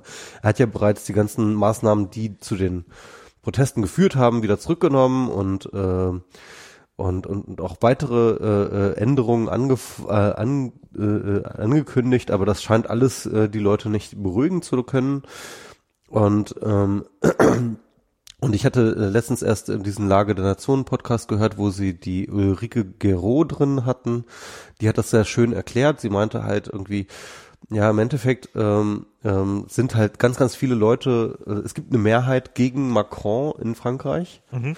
Ähm, aber es gibt halt keine Mehrheit für etwas anderes. Ja. Ne? Und das ist halt genau das. Also es ist, es ist genau das gleiche, glaube ich, wie in, in, Brit, äh, in, in Britannien, äh, äh in USA und in, in vielen anderen Ländern momentan. Es gibt halt eine Mehrheit gegen das Aktuelle, aber es gibt keine Mehrheit für etwas anderes. Mhm. Und das ist halt dieser Deadlock. Ähm, also das heißt mit anderen Worten, selbst wenn Macron, das meinte sie auch ganz konkret, selbst wenn sie Macron jetzt wegkriegen würden, ja, selbst wenn die Geldwesten Macron jetzt aus dem Amt bomben würden, ja, es würde nicht reichen, dass jetzt irgendwie eine Alternative dafür äh, für Macron halt an den Start kam. Weil im Endeffekt sind wir dann genauso wieder an dem Punkt äh, von äh, der, der, der, der ähm, Wahl in Frankreich, wo Macron ja nur deswegen gewonnen hat, weil er gegen Marie Le Pen antreten ja. musste. Und die Leute halt sich schon noch einig genug waren zu sagen, so, ey, wenn wir etwas nicht wollen, dann ist es Marine Le Pen, ja. Ja, das, das war ja, das hätte sein Wahlkampfslogan sein können. Puh, immerhin nicht Marine Le Pen. Ja, genau, genau, genau. Und im Endeffekt äh, war Macron halt, hatte halt nie die Popularität, mit der er dann am Ende gewonnen hat, sondern im Endeffekt waren halt ein Großteil seiner Wähler waren halt Leute, die einfach nur Marine Le Pen verhindern wollten. Und, ähm, und, und, und äh, dementsprechend äh, wenig äh, gering ist sein Rückhalt halt. Ne? Jetzt hier meine automatische Lampe. Das, äh, ich habe ja, ich habe, bei uns ist es gerade ein bisschen dunkler geworden. Ja. Und ich habe nämlich das, äh, ich habe ja ein bisschen so mit HomeKit und äh, Smart Home Automatisierung jetzt angefangen. Und das ist jetzt gerade der Effekt, der eintritt, äh, wenn, wenn abends dann das Licht ein bisschen runtergefahren wird, um dran zu erinnern, dass es ja bald Zeit ist, ins Bett zu gehen. Ja, Max, so schnell kommst du mir hier nicht raus. ähm, denn eigentlich wollte ich nämlich noch auf den größeren Punkt davon kommen, nämlich, ähm, dass das, was wir momentan erleben, halt eine Krise des Neoliberalismus ist. Mhm. Ne, also und äh, bei Macron ist es relativ klar, irgendwie ähm, bei Hillary Clinton äh, war das relativ klar, ähm, bei ähm, dem, dem ähm, äh, Brexit-Votum ist es auch relativ klar. Also es gibt, glaube ich, eine Mehrheit gegen den Neoliberalismus, aber es gibt keine Mehrheit für etwas anderes. Mhm. Das ist die momentane Situation. Und es gibt auch noch nicht mal, ich glaube, es gibt noch nicht mal die Vision für etwas anderes als mhm. Neoliberalismus. Ähm, es würden natürlich viele Leute es bestreiten. Nein, klar, hier Jeremy Corbyn hat den ähm, ähm, Sozialismus 2.0 schon längst in der Aktentasche und äh, muss ihn nochmal ausrollen und so. Also ähm, äh, glaube ich nicht. Glaube ich nicht dran. Dass er, erstens also, dass er das hat und zweitens, dass das funktioniert und so. Also wir haben momentan irgendwie so, wir sind gerade in so einem luftleeren Raum. Es gibt diesen äh, ähm, Spruch ähm, von ähm, ähm, äh, Scheiße, wie heißt er denn nochmal? Äh, dieser italienische Philosoph, ähm, nicht Agamben, sondern ich nenne einfach mal den Spruch. Ähm, ähm, das Alte ist am Sterben und das Neue ist noch nicht geboren. Wir leben in der Zeit der Monster. Ne? Hm. Und das ist, glaube ich, so momentan beschreibt das unsere Situation am besten. So. Ja. Ähm, alle sind, äh, äh, alle sind sich darüber klar, dass der Neoliberalismus gerade stirbt. Aber es gibt nichts, was ihn ersetzen könnte. Und ähm, und äh, ich glaube tatsächlich, dass diese diese Zuflucht an an diese Populisten, ähm, dass das halt nicht eine Zuflucht in eine Alternative ist, sondern es ist eine Zuflucht an es ist eine, äh, es ist eine äh, Flucht nach vorn in der in der Destruktion des Systems. Ja, ich glaube, die Leute, die für Trump gestimmt haben, die Leute, die für Brexit gestimmt haben, die Leute für AfD stimmen und so weiter und so fort, die stimmen nicht für etwas, sondern die stimmen gegen etwas. Die stimmen für die De Destruktion des Bestehenden. Ja, ja. Und die Gelbwesten sind auch ein sehr, sehr gutes Beispiel. Die Gelbwesten schaffen es nicht, sich auf irgendwelche Punkte zu einigen, worauf, wofür sie sind. Sie sind einfach nur dagegen. Sie wollen, dass alles, dass das alles vorbei ist. Mhm. Und das ist, glaube ich, äh, ähm, und ich glaube, man kann das auch zu schnell abtun als ähm, keine Ahnung, un, un, ne, naives oder oder oder oder ähm, leichtfertiges kindisches Verhalten. Ich, ich glaube, die Leute spüren, dass das irgendwie vorbei ist und und und und, und sie wollen, dass das vorbei ist. Ja, also das ist, ich meine, das ist ja, das ist ja eigentlich, das ist ja das Merkmal einer Revolution, dass niemand weiß, dass, also dass man nur weiß, was man nicht mehr will und äh, niemand genau weiß, was man will. Das ist ja, ist jetzt kein, ist ja nichts Neues. Das ist ja, Meinst du, dass das so war in der französischen Revolution? In, nee, glaube ich schon. Also zumindest in der äh, sowjetischen äh, Revolution war es halt klar, die wollten die, ähm, sie wollten den Kommunismus einführen. Und ich glaube, in der französischen Revolution gab es auch schon immer dieses ähm, Egalité, Fraternité ähm, ähm, und so. Also es, ja, also und, und die Republik, ne? Also halt. Ja, ich, ich, ich weiß nicht, ob das von Anfang an. Also ich, ich weiß halt bei der einen Revolution, bei der ich dabei war, halt der 89er Revolution in der DDR, das war halt, das fing mit irgendwie mehr Demokratie und weiß der Teufel was, also auch mit relativ unbestimmten Sachen an. Und dieses äh, Wir sind ein Volk und sowas, das ist ja erst was, was, was deutlich später dazu kam. Und am Anfang war es einfach nur ein Protest gegen das Existierende und ähm, äh, hättest du, ich meine, damals gab es einfach keine Methoden und keine Möglichkeiten, die Leute untereinander, also so, so, so nach ihrer Meinung zu befragen, was, was hätten sie denn gern als nächstes.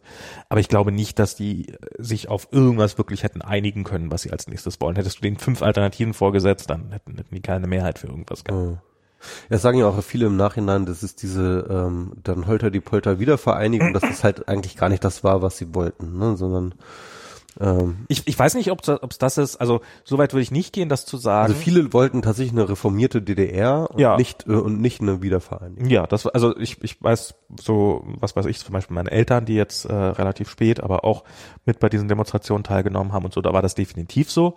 Ich weiß nicht, wie die Mehrheitsverhältnisse oder wie wenn du wenn du unter die Ja, eine ja. Abstimmung gemacht hättest. Ähm, Ich, ich weiß auch nur, dass es diese Meinung gab. ja ja. Fall, ja. In dem Moment, in dem die ähm, in dem die äh, in, in dem die, die Option zur Wahl stand, war es relativ offensichtlich, wie wie dann die Mehrheiten sich plötzlich dann Richtung wir sind ein Volk und so Wiedervereinigung äh, entwickelt haben. Aber ich glaube auch, so die, die angefangen haben, die Revolution, die damit begonnen, begonnen, haben, das, das System zu bekämpfen, die wollten keine Wiedervereinigung. Die wollten, also so, ich glaube, es gibt bis heute sehr viele Leute, die diesen, äh, die das ähm, sehr schade finden, dass, dass die DDR keine Chance bekommen hat, ein eigenes Land zu werden oder sowas. Oder, oder nochmal ein demokratisches eigenes Land zu werden oder sowas. Ähm, insofern, Aber, aber das wäre, glaube ich, auch ehrlich gesagt, das, das, das hätte nicht funktioniert. Ich meine, das hat, das hat ja keine Rechtfertigung, wenn du zwei demokratische Deutschlands nebeneinander hast. So irgendwie du hast so. Österreich und Deutschland. Ich meine, das ist, ähm, ja. das ist jetzt auch kein historisch gegebenes irgendwas, sondern es ist auch mehr, mehr oder weniger so entstanden. Und das, warum hätte das nicht funktionieren? Also ich glaube, es hätte, fun ich weiß nicht, ob es funktioniert hätte, keine Ahnung. Ich weiß nicht, ob es besser gewesen wäre, auch keine Ahnung. Ähm, aber ähm, das wäre dann ja wahrscheinlich so ein Weg gewesen wie in Tschechien oder, oder in, in, in, in Polen oder sowas. Aber ich glaube, dass ähm, ich, ich fand das ja sehr irre. Wir haben, wir haben ja schon mal so über diese Ost, ähm, über äh, so im vorletzten Podcast, nicht im letzten, Ja. sondern im vorletzten Podcast haben wir ja schon mal so ein bisschen über diese Ost-West-Identität und so, Mhm. so gesprochen. Und ich fand's krass, wie aggressiv teilweise die Kommentare da unter dem Podcast waren. Das ist, ähm, man hat ja nicht viele Themen, die, die bei uns hochkommen. Hm. Aber als Stimmt, das war ziemlich aggressiv. Als ne? ich gewagt habe, SUVs nicht ganz furchtbar zu finden, da, da bin ich ziemlich angegangen worden und, und das war auch eine doofe Idee von mir. Und äh, und und als ich als ich das gesagt habe, dass das äh, so so über die äh, so ein bisschen probiert habe über die ostdeutsche Identität zu philosophieren, da, da, da bin ich auch ziemlich angegangen und zwar, haben, haben wir beide gemacht. Also äh, ja genau da waren wir uns da auch relativ einig. ja Ähm, ja, stimmt, ne? Also äh, das war dann irgendwie so, ja, wa- wa- was war da so der Tonus irgendwie von wegen, ja, geh doch rüber oder was? ja sowas in der Richtung so so äh, äh, also wirklich einfach so ich, ich weiß nicht, ob wir uns vielleicht auch einfach nur ein paar Trolle eingetreten haben, keine Ahnung. Ähm, aber das war ähm, und und ich finde das das finde ich immer das finde ich immer wieder spannend so zu sehen wenn wenn wenn irgendwo wenn, wenn man so ein Wespennest reinsticht und und so dieses unaufgearbeitete Ost-West-Verhältnis innerhalb dieses Landes finde ich nach wie vor eine sehr sehr spannende Sache die die ähm, Überhaupt halte ich es für den besten Indikator, Indikator dass man ähm, ein Thema bespricht, bei dem Identitäten ähm, aufgerufen werden, wenn es emotionale Reaktionen gibt. also man kann das eigentlich hundertprozentig immer äh, feststellen. Sobald, äh, sobald irgendwo emotionale Reaktionen kommen, weißt du, dass du Leute ähm, in ihre Identität gepinkelt hast. Ähm, weil, weil, weil äh, sonst kriegst du diese Reaktion nicht. Und ähm, vielleicht gibt, da gibt es wahrscheinlich einige Leute, die ihre Identität darauf abstellen, halt äh, Ossis zu hassen oder sowas oder doof zu finden oder so, keine Ahnung. Das glaube ich nicht. Also ich glaube, niemand würde sagen, meine Identität ist, also zumindest keine erklärte Identität, oder? Also natürlich nicht erklärte Identität, ne? Aber ähm, mh. ich, ich glaube, es ist einfach, es hat viel damit zu tun, dass die Leute einfach mit der Unfähigkeit, sich in irgendjemand hineinzuversetzen oder sowas. Mit der, naja, euch ging's doch gut oder weiß der Teufel oder eben äh, selber nicht, nicht so richtig, ähm, so, so, ihr habt doch alles bekommen, was wollt ihr denn noch und sowas. Ich glaube, da, da, da, das steckt da eine Menge drinne. Ja. Aber was, was, ganz ehrlich, ähm, ich kann das total gut nachfühlen, weil das ist so ein bisschen. Du Ossis auch alles scheiße. Nee, nee, nee, das ist so, so eine paradoxe Formulierung und deswegen muss ich gerade lachen. Ähm, ich kann das total gut nachfühlen, weil ich ganz lange jemand war, der nicht gut nachfühlen konnte.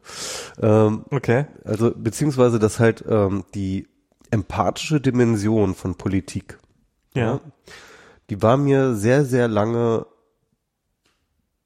nicht verborgen oder ich wollte sie nicht sehen oder ich wollte, ähm, ich konnte sie nicht sehen, ich wollte mhm. sie nicht sehen, keine Ahnung, jedenfalls, ähm, wo wir vorhin von dem Brexit gesprochen haben, ne, wo ich meinte, okay, ähm, äh, es, es gibt einfach Leute, die sind jetzt irgendwie in dieser äh, in, in dieser Verweigerungs-Doubling-Down-Haltung und man muss denen irgendwie eine äh, Brücke bauen, um ihren, damit sie ihr Gesicht wahren können.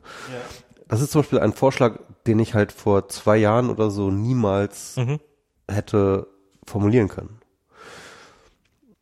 ich muss das vielleicht so ein bisschen biografisch aufarbeiten, aber tatsächlich hat mich 2016, das hat mich wirklich eine gewisse Depression gestürzt mhm. damals. Ähm, mir ging es wirklich schlecht, schlecht in dem Sommer so, ne? Ich hatte wirklich eine Depression.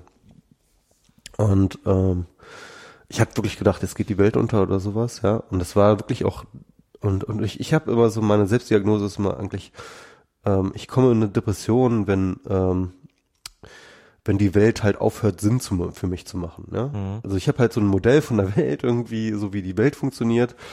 Und wenn dann plötzlich Dinge passieren, die da halt einfach so partout nicht reinkommen, ja, äh, nicht reinpassen, dann ähm, dann falle ich in eine Depression. Aber es ist immer eine produktive Depression, weil im Endeffekt bedeutet eine Depression bei mir immer, dass sich mein Weltbild umbaut. Ne, das, ist eine Depression? Hm? Ah, egal, okay. Ja, es ist vielleicht auch nur eine depressive Phase oder ja. so. Vielleicht ist eine, genau. eine ausgewachsene Depression ist es vielleicht nicht, ne? Aber so eine depressive Phase, in der sich dann mein Weltbild umbaut. Und das Interessante war, ähm, dass ich dann erst angefangen habe, ähm, mich tiefergehend mit psychologischen Grundlagen der Politik zu beschäftigen. Da habe ich dann unter anderem äh, The Righteous Mind von ähm, Jonathan Haidt gelesen und dann kam ja diese Tribalismus-Studie, wo ich das mhm. Ganze dann auch angewandt habe und ähm, und äh, seitdem habe ich halt angefangen, ein ganz anderes, ein, ein viel psychologischeres und empathischeres Verhältnis zur Politik zu gewinnen und, und, und Perspektive auf Politik zu gewinnen. Und, ähm, und, und, und deswegen war ich auch überhaupt fähig, dieses Identitätsthema ähm, Ost-West irgendwie ähm, so wirklich nachvollziehen zu können. Ne? Irgendwie so ähm, mich versuchen reinzuversetzen. Ich weiß noch, weil wir nicht genau über dieses Thema geredet haben, haben wir auf einen alten Podcast von uns äh, referiert, wo wir halt äh, gemeinsam, äh, bes wo wir besprochen haben, wie wir gemeinsam versucht haben, diese ähm, äh, Elbe, Elbeflut-Katastrophe äh, äh, da äh, abzuwenden. Ja. Und wir irgendwie über die ganzen Ossis eigentlich immer total hergezogen sind, weil die halt irgendwie, weißt du noch? Ja, ja, ja, ja. Genau. Die Die nicht vernünftig chippen konnten. Genau, die nicht vernünftig chippen können. Und äh, wir waren uns, glaube ich, auch beide einig, als wir das besprochen haben, dass wir halt damals in so einem Mindset waren, dass halt, was ist, das ist das Mindset, in dem ich ganz, ganz lange war. Ja. Ne? Ähm, warum tut ihr die Dinge nicht einfach richtig? Ja, ja. also äh, warum tut ihr Dinge falsch, wenn ihr Dinge richtig tun könnt? Ja, und deswegen macht er auch im Endeffekt war ganz ehrlich dieses ähm, ja, ist mir egal, ob du mir zeigst, dass es wie es richtig geht. Ich mach's trotzdem weiter falsch. Ja, es war halt äh, genau das gleiche wie Brexit. Ja, also Ne? Irgendwie mhm. die Brexit-Leute sagen auch, ja, mag ja sein, dass du mir gezeigt hast, dass es Quatsch ist, was mit dem Brexit, aber ich mache das jetzt trotzdem weiter, weil, weil ich will das jetzt einfach so. Und und und ähm, und und Leute und es zuzulassen, zu verstehen, dass Leute in so, so, so eine emotionale Situation geraten, ja, und sie nicht dafür nicht zu verurteilen, sondern äh, halt eher zu überlegen, wie man Auswege aus dieser Situation herausfindet, ja. Das ist eine Fähigkeit, die ich erst in den letzten zwei Jahren mir angeeignet habe. Ich, ich finde es, was, was mir in der Hinsicht, also ich glaube, die, die, die Fähigkeit des Menschen, sich alles zu, sich jeden, jeden schiefsitzenden Furz als pure Weisheit und Logik zu rationalisieren, ist sehr, sehr groß. Und ich glaube, dass Intelligenz nicht unbedingt dafür, dazu führt, dass man da einsichtiger ist, sondern dass man be noch besser in der Lage ist, sich jeden Furz zu rationalisieren. Das stimmt, ja. Ähm, und mir ist das an mir selber aufgefallen, wie als ich noch, wenn ich mit Rauchern diskutiere, ich finde das immer wieder spannend, mit Rauchern zu diskutieren. Ich hatte, das war jetzt auch so eine der, der ersten Deutschland-Erfahrungen, dass ich halt in irgendeinem Späti stehe. Mhm. Und im Späti sind so, gibt so, also es gibt jetzt diese Vaping-Dinger, so mhm. diese, diese, diese, und die sind jetzt halt klein und sehen sexy aus und sehen aus wie kleine Gadgets und sowas. E-Zigaretten sagt man, glaube ich, ne? Genau, und die sehen, und die hängen da an der Kasse zum, da ist so ein kleines Gummimundstück, wie so ein Mini-Kondom, das machst du dann drüber und dann, hier, probier doch mal direkt an der, also so, so während du in der Schlange wartest, mhm. wirst du quasi, kannst du mal die, die Dinger ausprobieren. Krass. Und da hängen halt, ja, hier fünf Geschmacksrichtungen, und mhm. probier doch alle mal durch. Ich weiß nicht, ob man fünf Züge braucht, um abhängig zu werden. Und das Krasse war halt, ich stand da in der Schlange und ich bin ja halt nun so ein kleiner Gadget-Nerd, der jeden Scheißdreck gerne ausprobiert. Und selbst ich hatte kurz diesen Impuls, ach, das würde ich jetzt gerne mal, bist du irre? Und ich so, und, und ich finde das halt so, so, so wahnsinnig, wenn dann, wenn man, ich meine, äh, im Späti in der Schlange, da stehen gerne auch mal bestimmt betrunkene Leute oder äh, jüngere Leute und da kann mir keiner erzählen, dass da irgendjemand, dass da der Verkäufer darauf achten kann, dass die auch tatsächlich über 16 oder 18 oder wie alt man sein muss und so weiter und so fort. Und ähm, und und das das habe ich halt gepostet und dann äh, war ziemlich geschockt von dem Ding und massenhaft Antwort so, wir sind hier in Deutschland, hier ist, hier ist Freiheit, wir sind hier nicht so Nanny State wie in den USA, geh doch zurück, wenn du das so. Echt? Ja, krass, okay. Und, und viele davon Raucher. Mhm. Und wie viel, also als ich selber noch geraucht habe, wie ich in der Lage war, mir selber und anderen zurecht zu argumentieren, dass als Raucher bin ich gar nicht abhängig. Ich bin wirklich frei. Ihr Nichtraucher seid die wirklich Abhängigen. Ähm, das, äh, das, das, das, äh, und das ist eine reine chemische Reaktion in meinem Kopf, die ich für mich perfekt rationalisiert habe, dass ich ja das einzige, das einzige mache, was überhaupt menschlich Sinn macht. Ja. Und das ist, ich meine, ich habe äh, Diana dreht hier regelmäßig durch, weil ich äh, die Angewohnheit habe, mich äh, regelmäßig selber sehr, sehr runterzumachen und, äh, und, und, und ich weiß selber nicht, wie ich da rauskommen soll. Ich weiß, dass es doof ist, aber ich, ich hänge da halt drinne und, äh, und, und ich kann es irgendwie rationalisieren, das hilft nicht, das, das trifft nicht den Kern der Sache. Ich habe keine Ahnung, warum das passiert. Aber das ist, glaube ich, bei so vielen solchen Sachen, das ist bei politischen Prozessen, das ist bei sowas wie so einem Brexit, das ist halt, das ist halt, wie du zu deinem Fußballverein stehst, auch wenn er, auch wenn er gerade ab, absteigt. Ich meine, es ist, es ist, ist ja auch irgendwo so dieses, dieser soziale Druck, der dahinter steht. Das ist, ich glaube, das ist was, was, was dieser Brexit und so die, diese Depression für mich. Ich bin halt irgendwann mal, ich, ich war, als ich groß geworden bin, ich weiß nicht, ob das bei jedem ist, wenn man äh, größer wird. Vielleicht ist das auch diese berühmte mit 35 äh, wird die Welt plötzlich alles schlechter, so dieses äh, von Douglas Adams, so dieses alles, was mal 35 ist.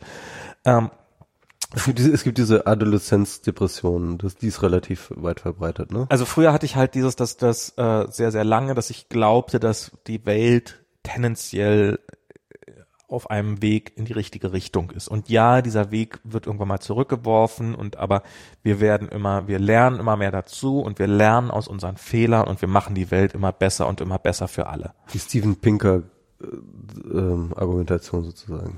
Keine Ahnung. Ähm, so, das war, das war halt meine Weltsicht. Und, und, und jetzt so mit, mit dem Brexit habe ich halt äh, äh, dieses eben äh, mehr das Gefühl, na, was, vielleicht ist das gar nicht der Fall. Vielleicht, also ja, vielleicht ist das der Fall. Vielleicht müssen wir einfach Gesellschaftsform finden, die, in denen wir es besser organisieren müssen.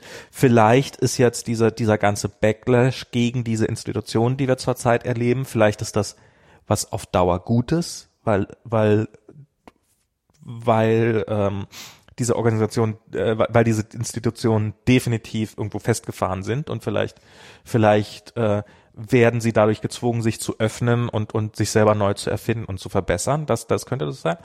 Aber vielleicht ist es auch einfach so, dass die Leute, wir sind halt, wir sind halt Affen und solange, so, wir, wir, uns, das ist ein Wunder, dass wir mehr zu mehr in der Lage sind, als eine Banane zu erkennen und, und zu vögeln und zu schlafen.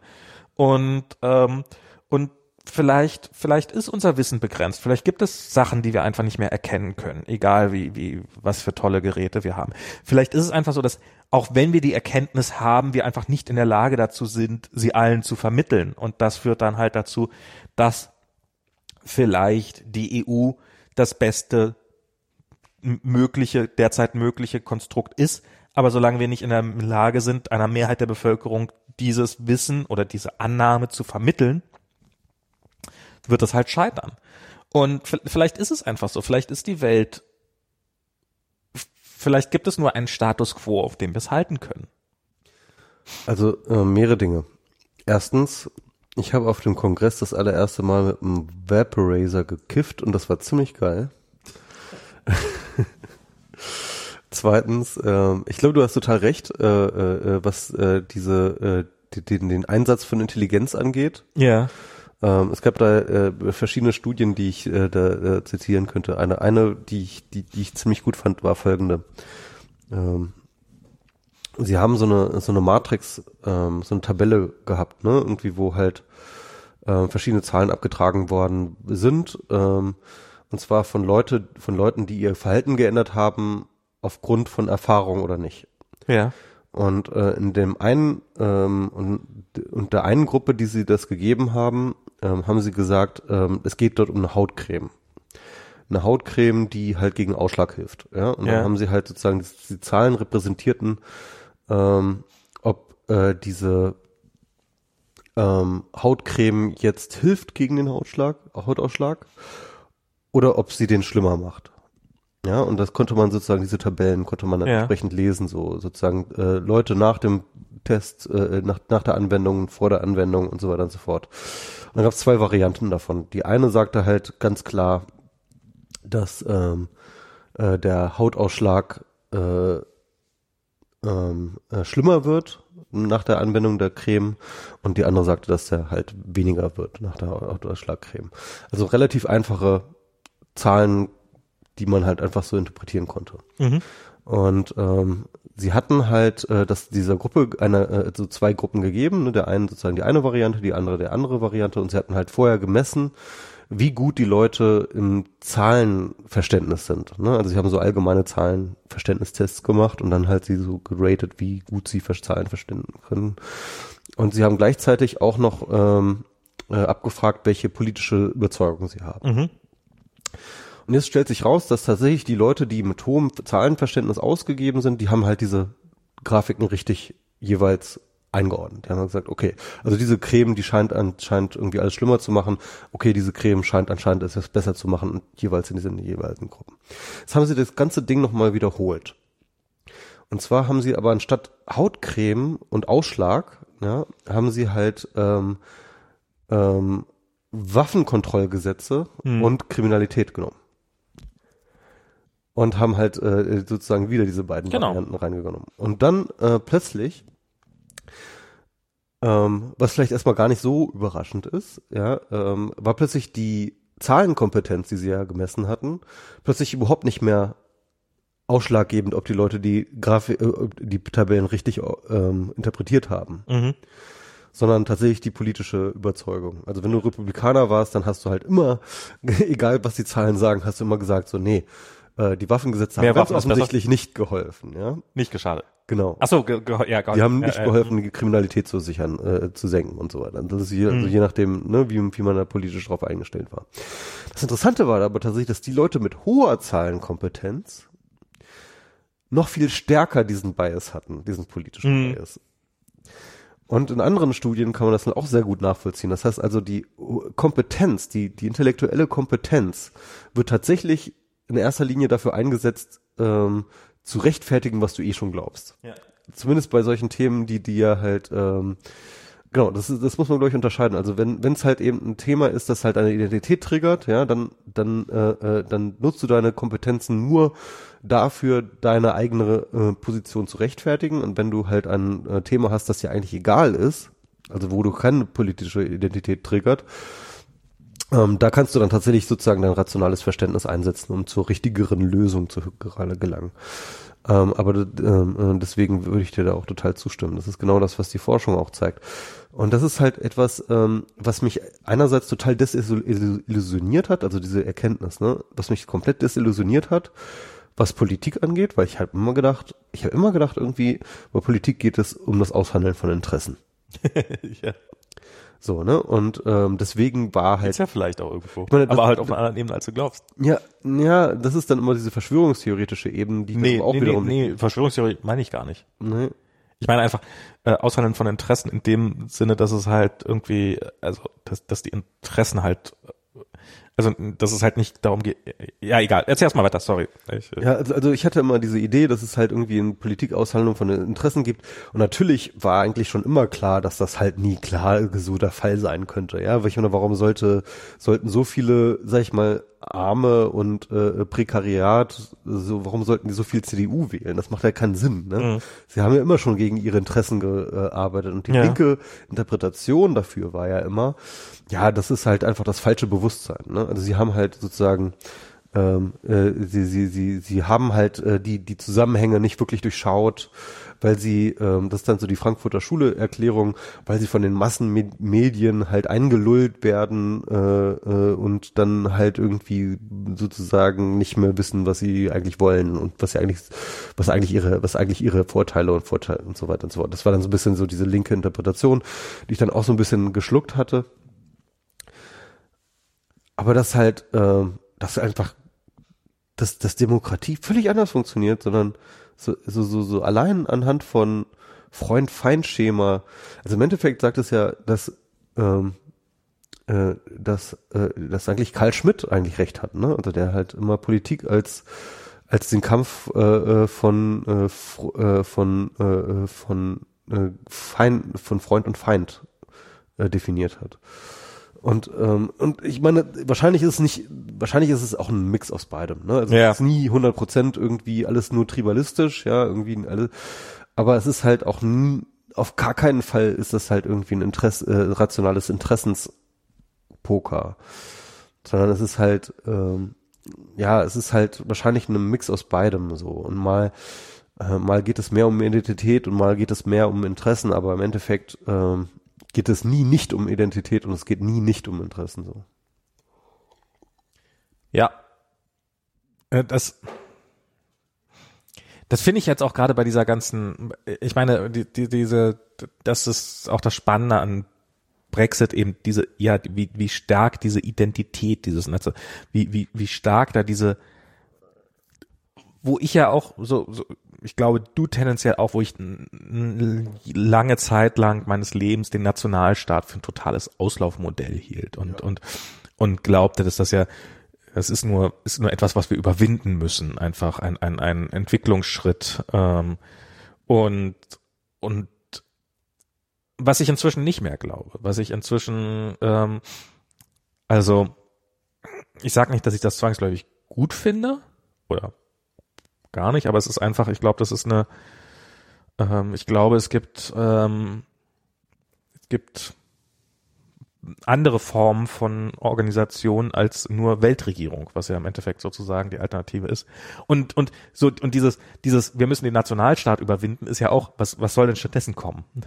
ein größerer Nationalstaat oder ein größeres Identitätsgebilde Weltregierung? Äh, genau, also wenn du halt äh, wenn du die Welt aus so einer rationalen Perspektive betrachtest, wo es sozusagen nur um, sag ich mal, rationale Interessen geht, die du dann am besten noch in so einem utilitaristischen, ähm, ähm, sozusagen das größte Glück der meisten, ja, irgendwie ja. Äh, versuchst zu verrationalisieren, äh, dann macht so eine Weltregierung total Sinn. Ne? Also warum solltest du überhaupt unterschiedliche, also warum hast du so ein arbiträres Ding wie, wie eine Grenze, ja? Warum ähm, äh, warum willst du sowas wie Zölle äh, erheben? Warum willst du ähm, Leuten Grenzen setzen in der Bewegungsfreiheit? Ähm, ähm, äh, warum willst du nicht alles sozusagen in einer Weltgesellschaft auflösen? Im Endeffekt ähm, rein interessensmäßig ist es, glaube ich, total rational zu sagen, okay, wir ähm, ähm, äh, wir, wir, wir lösen uns alle ist auf. Ist es rational oder ist es idealistisch? Vielleicht beides, also rational und idealistisch. Ähm, es ist ja interessanterweise halt Kant, der die erste, der der erste war, der der diese Idee geäußert hat, ne? Also diese diese Weltgesellschaft. Ähm, und ähm, er hat ja aus so einem extrem rational, rationalen ähm, Perspektive heraus immer verargumentiert.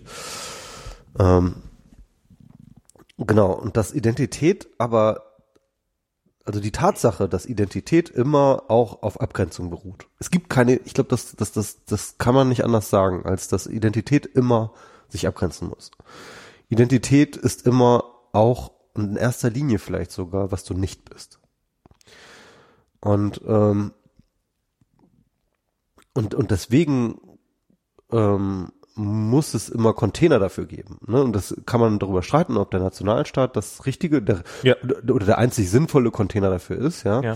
Also zum Beispiel Ulrike Gouraud, die ich äh, in diesem Hinsicht schon wieder das zweite Mal zitiere, aber ähm, die ähm, hat ja schon seit langem immer diese ähm, Vision der äh, des Europa der Region. Ne? Sie sagt halt, wir müssen diesen das Europa der Nationalstaaten müssen wir überwinden und ähm, sozusagen äh, die einerseits sozusagen die Überstruktur die EU selber halt stärken mhm. von von der politischen Legitimation her und gleichzeitig ähm, den Nationalstaat überwinden, indem wir halt die Region als sozusagen die atomistischen Bestandteile der EU ja. halt äh, stark machen. Und das finde ich, ähm, das wäre wär zum Beispiel so ein Ausweg zu sagen, ne, okay, ähm, ähm, wir fühlen uns alle als Europäer und aber gleichzeitig eben dann irgendwie als Berliner. Ja, ja, ja, ja. ja. Und als äh, Saarländer oder als äh, äh, Basken. Oder als Basken oder oder oder als Schotten und äh, ne, also ähm, äh, die Identitäten sozusagen, die so so ein bisschen vielleicht auch so sozusagen natürlicher von der Hand gehen. Ne? Also mhm. ich glaube, ähm, es, es, es gab ja von ähm, diesem einen Autor, dessen Namen ich ständig Aber für uns, vermisse. für uns natürlich auf Bananen gehen. Huh? Ich weiß nicht, ob das für einen Franzosen, ich glaube für einen Genau, Franzosen sind vielleicht ein bisschen ein Spezialfall, weil die halt schon so eine, sag ich mal, so, so eine sehr alte, also die älteste Nation der Welt wahrscheinlich äh, sind, ne?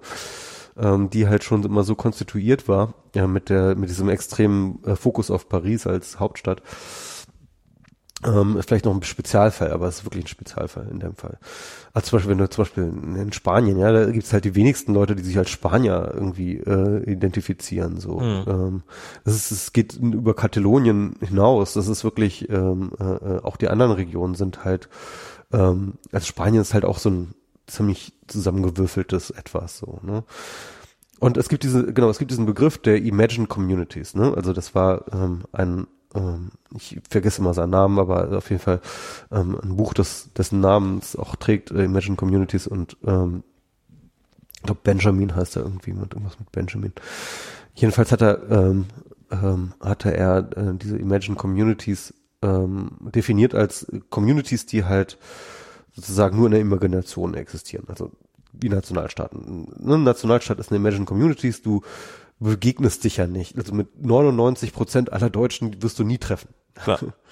Ähm, aber du, äh, aber trotzdem imaginierst du dich mit ihnen in einer Gemeinschaft, ähm, die da halt der Nationalstaat ist. Ne? Und, ähm, und, und er hat darüber geschrieben, interessanterweise auch als so, unter Medien, äh, im medialen Kontext, dass halt tatsächlich sozusagen die Massenmedien überhaupt erst ähm, diese Möglichkeit erschaffen haben, sich als eine Gemein, als ein, in so einer geme imaginierten Gemeinschaft zu äh, definieren. Ne? Also zum Beispiel, wenn du zum Beispiel das vergleichst mit Berlin, ne? Okay, auch Berlin wirst du die meisten Leute nie treffen, aber im Endeffekt kannst du dich äh, über gemeinsame Erfahrungen komplett definieren. Ne? Du benutzt dieselbe Infrastruktur. Wahrscheinlich benutzt, äh, wahrscheinlich ähm, bist du an 80 Prozent der Orte gewesen, an denen 80 Prozent aller anderen Berliner auch schon mal gewesen sind. Ja? Also mal so als äh, These, äh, äh, so, so, so Pi mal Daumen in den Raum geworfen. Aber auf jeden Fall, ähm, Ja, ja, ja, ja, ja. ähm, äh, ihr habt ein gemeinsames Gefahr Erfahrungsumfeld. Ja, ja, und ja, selbst ja. wenn ihr keine direkte Interaktion habt, ja, keine Ahnung. Wir sind alle ähm, schon mal angepöbelt worden, weil wir die Sachen nicht aus dem Körbchen genommen haben. Genau, genau. Und äh, keine Ahnung, und selbst äh, du hast dich schon mal auf den äh, von jemand, von einem anderen Arsch vorgewärmten Satz, Sitz in der äh, S-Bahn gesetzt und so, ja. Also es ist auch schon eine menschliche Interaktion. Okay. Das, das Gesicht, die Gesichtsausdruck Äh. müsste man jetzt einfangen können. Kann mich nie wieder in der S-Bahn hinsetzen. Also, also das ist halt zum Beispiel auch so eine Stadt ist keine Imagine Community im Endeffekt, ne, weil es halt schon irgendwie so sozusagen so ein, Na so, doch, so ein auf so einer Ebene schon. in gewisser Hinsicht schon, aber es gibt halt schon einen ziemlich relativ direkten Interaktionszusammenhang zu der Leute miteinander. Ne? Ähm, alleine, dass du halt irgendwie, keine Ahnung, nur die Infrastruktur äh, äh, nutzen kannst, weil halt in der gleichen äh, Stadt, die du, die du wohnst, sozusagen Leute konkret dafür arbeiten, dass diese Infrastruktur am Laufen gehalten wird und so weiter und so fort. Es gibt halt einen, wenn auch vermittelten, aber schon relativ direkten Zusammenhang zwischen den Leuten. Aber du hast zum Beispiel jetzt vergleichsweise wirklich gar nichts mit irgendjemand aus Bayern zu tun, außer dass er uns hier in Berlin finanziert. Ja, nee, das, genau das, ich, ich, über den für, für Länderfinanzausgleich. Außerdem Länderfinanzausgleich haben wir praktisch nichts mit diesen Bayern zu tun. also außer ihr Geld. nee, aber das, aber das glaube ich tatsächlich nicht. Also ich glaube, dass, ähm, also das, das verwischt. Aber ich, äh, ich bin, ich, ich, ich habe schon das Gefühl, dass es so eine deutsche Identität gibt, gerade jetzt, wo ich mal von außen reinkomme. Und die ist, äh, die ist, ich, die, die ist, die ist stärker als, als ich glaube, als, als ich mir vorher, als ich das vorher geschätzt hätte, vermutet hätte. Ähm, Das, wollte ich so gar nicht sagen, dass es keine deutsche Identität gibt. Also eine Identität ist ja immer konstruiert. Ne? Also, Naja, aber die sich auch eben aus dem, aus dem, äh, ja, aber die sich auch aus der Inf aus der guten Autobahn zusammensetzt und sowas. Also auch aus eben vielleicht aus einer anderen Infrastruktur, also weil, weil du eben gerade so die, die S-Bahn als Beispiel gebracht hast. Aber so Deutschland ähm, als als der deutsche Staat stellt schon ein Framework zur Verfügung, was was doch sehr was sehr und selbst und selbst mit den Bayern verbindet. Äh, Okay. Die Autobahn geht bis nach Bayern. Und die ICE-Strecke auch. Jetzt gibt es eine ICE-Strecke nach München. Ich weiß ja, so, äh, eine Schnellstrecke, ja. Und ähm, aber aber auch darüber hinaus auch das Internet ist überall in Deutschland genauso scheiße. Und ähm, Stimmt, das verbindet. der Mangel an Verbindung verbindet. Das ist, das ist wirklich, das ist, das ist wirklich so vielleicht auch so unser Brexit. Unser, es ist, ist der, ist der, der Breitbandausbau. Machen wir einfach nicht mit.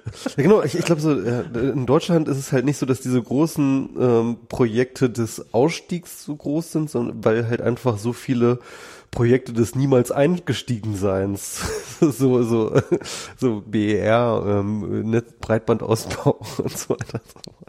Bei uns sind die liegen gebliebenen äh, Projekte, die uns so gemeinsam vereinen, in, so einem Deadlock, ja. Das ist ja nicht nur das. Ich finde, ich finde also zum einen die. Ich, ich dachte ja schon, dass ich vorher schon viele Cookie-Warnungen gesehen habe, bevor ich hier nach Deutschland gekommen bin, aber Holla die Waldfee. Also die ersten drei Tage war ich im Wesentlichen damit beschäftigt, Cookie-Warnungen wegzuklicken. Machst du noch was anderes? Ich, ich habe da jetzt, ähm, das ist jetzt so irgendwie, ich dachte, das wäre jetzt unser aller Lebensinhalt.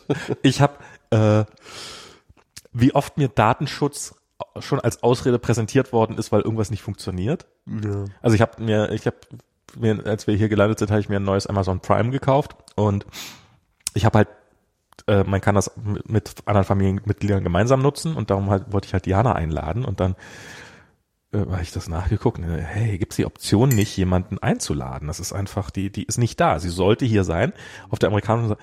Und dann äh, habe ich da irgendwie beim Support angerufen, dann so, äh, ja, das geht nicht wegen Datenschutz. Das müssen wir am Desktop machen.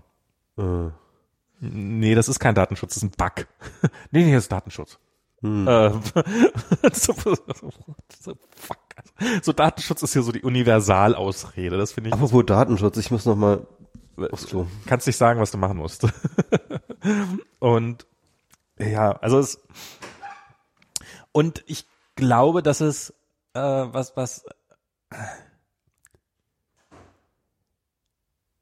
ähm, was was was mh, was ein Teil der deutschen Identität ist, ist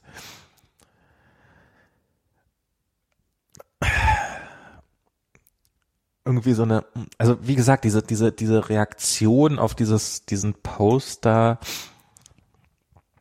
mit den, ähm, mit, mit diesen, mit, mit diesen Vaping-Dingern, wo, wo, wo, wo wirklich Leute so, ja, das ist gewöhn dich dran, das ist ja halt so und das ist, ist auch gut so, dass das nicht so ist wie in diesen Nanny State USA, aber auch als ich, ja, okay, das war jetzt kein, äh, das war jetzt kein, also es war in All Caps geschrieben, dieser Tweet halt über, ähm, dass, ähm, dass, dass, dass die Ampeln hier keine Counter haben, wo dann aber auch so, ja, wir wissen doch, wie man unser Hirn einsetzt hier. Das, das hat nicht mal was mit dem, ähm, so ein, so ein gekränktes Ego gegenüber dem vermuteten amerikanisch sein oder so, ich, ich ist schwer auszudrücken. Ist habe ich das Gefühl, ist da. Ich weiß es nicht. Also es ist so ähm,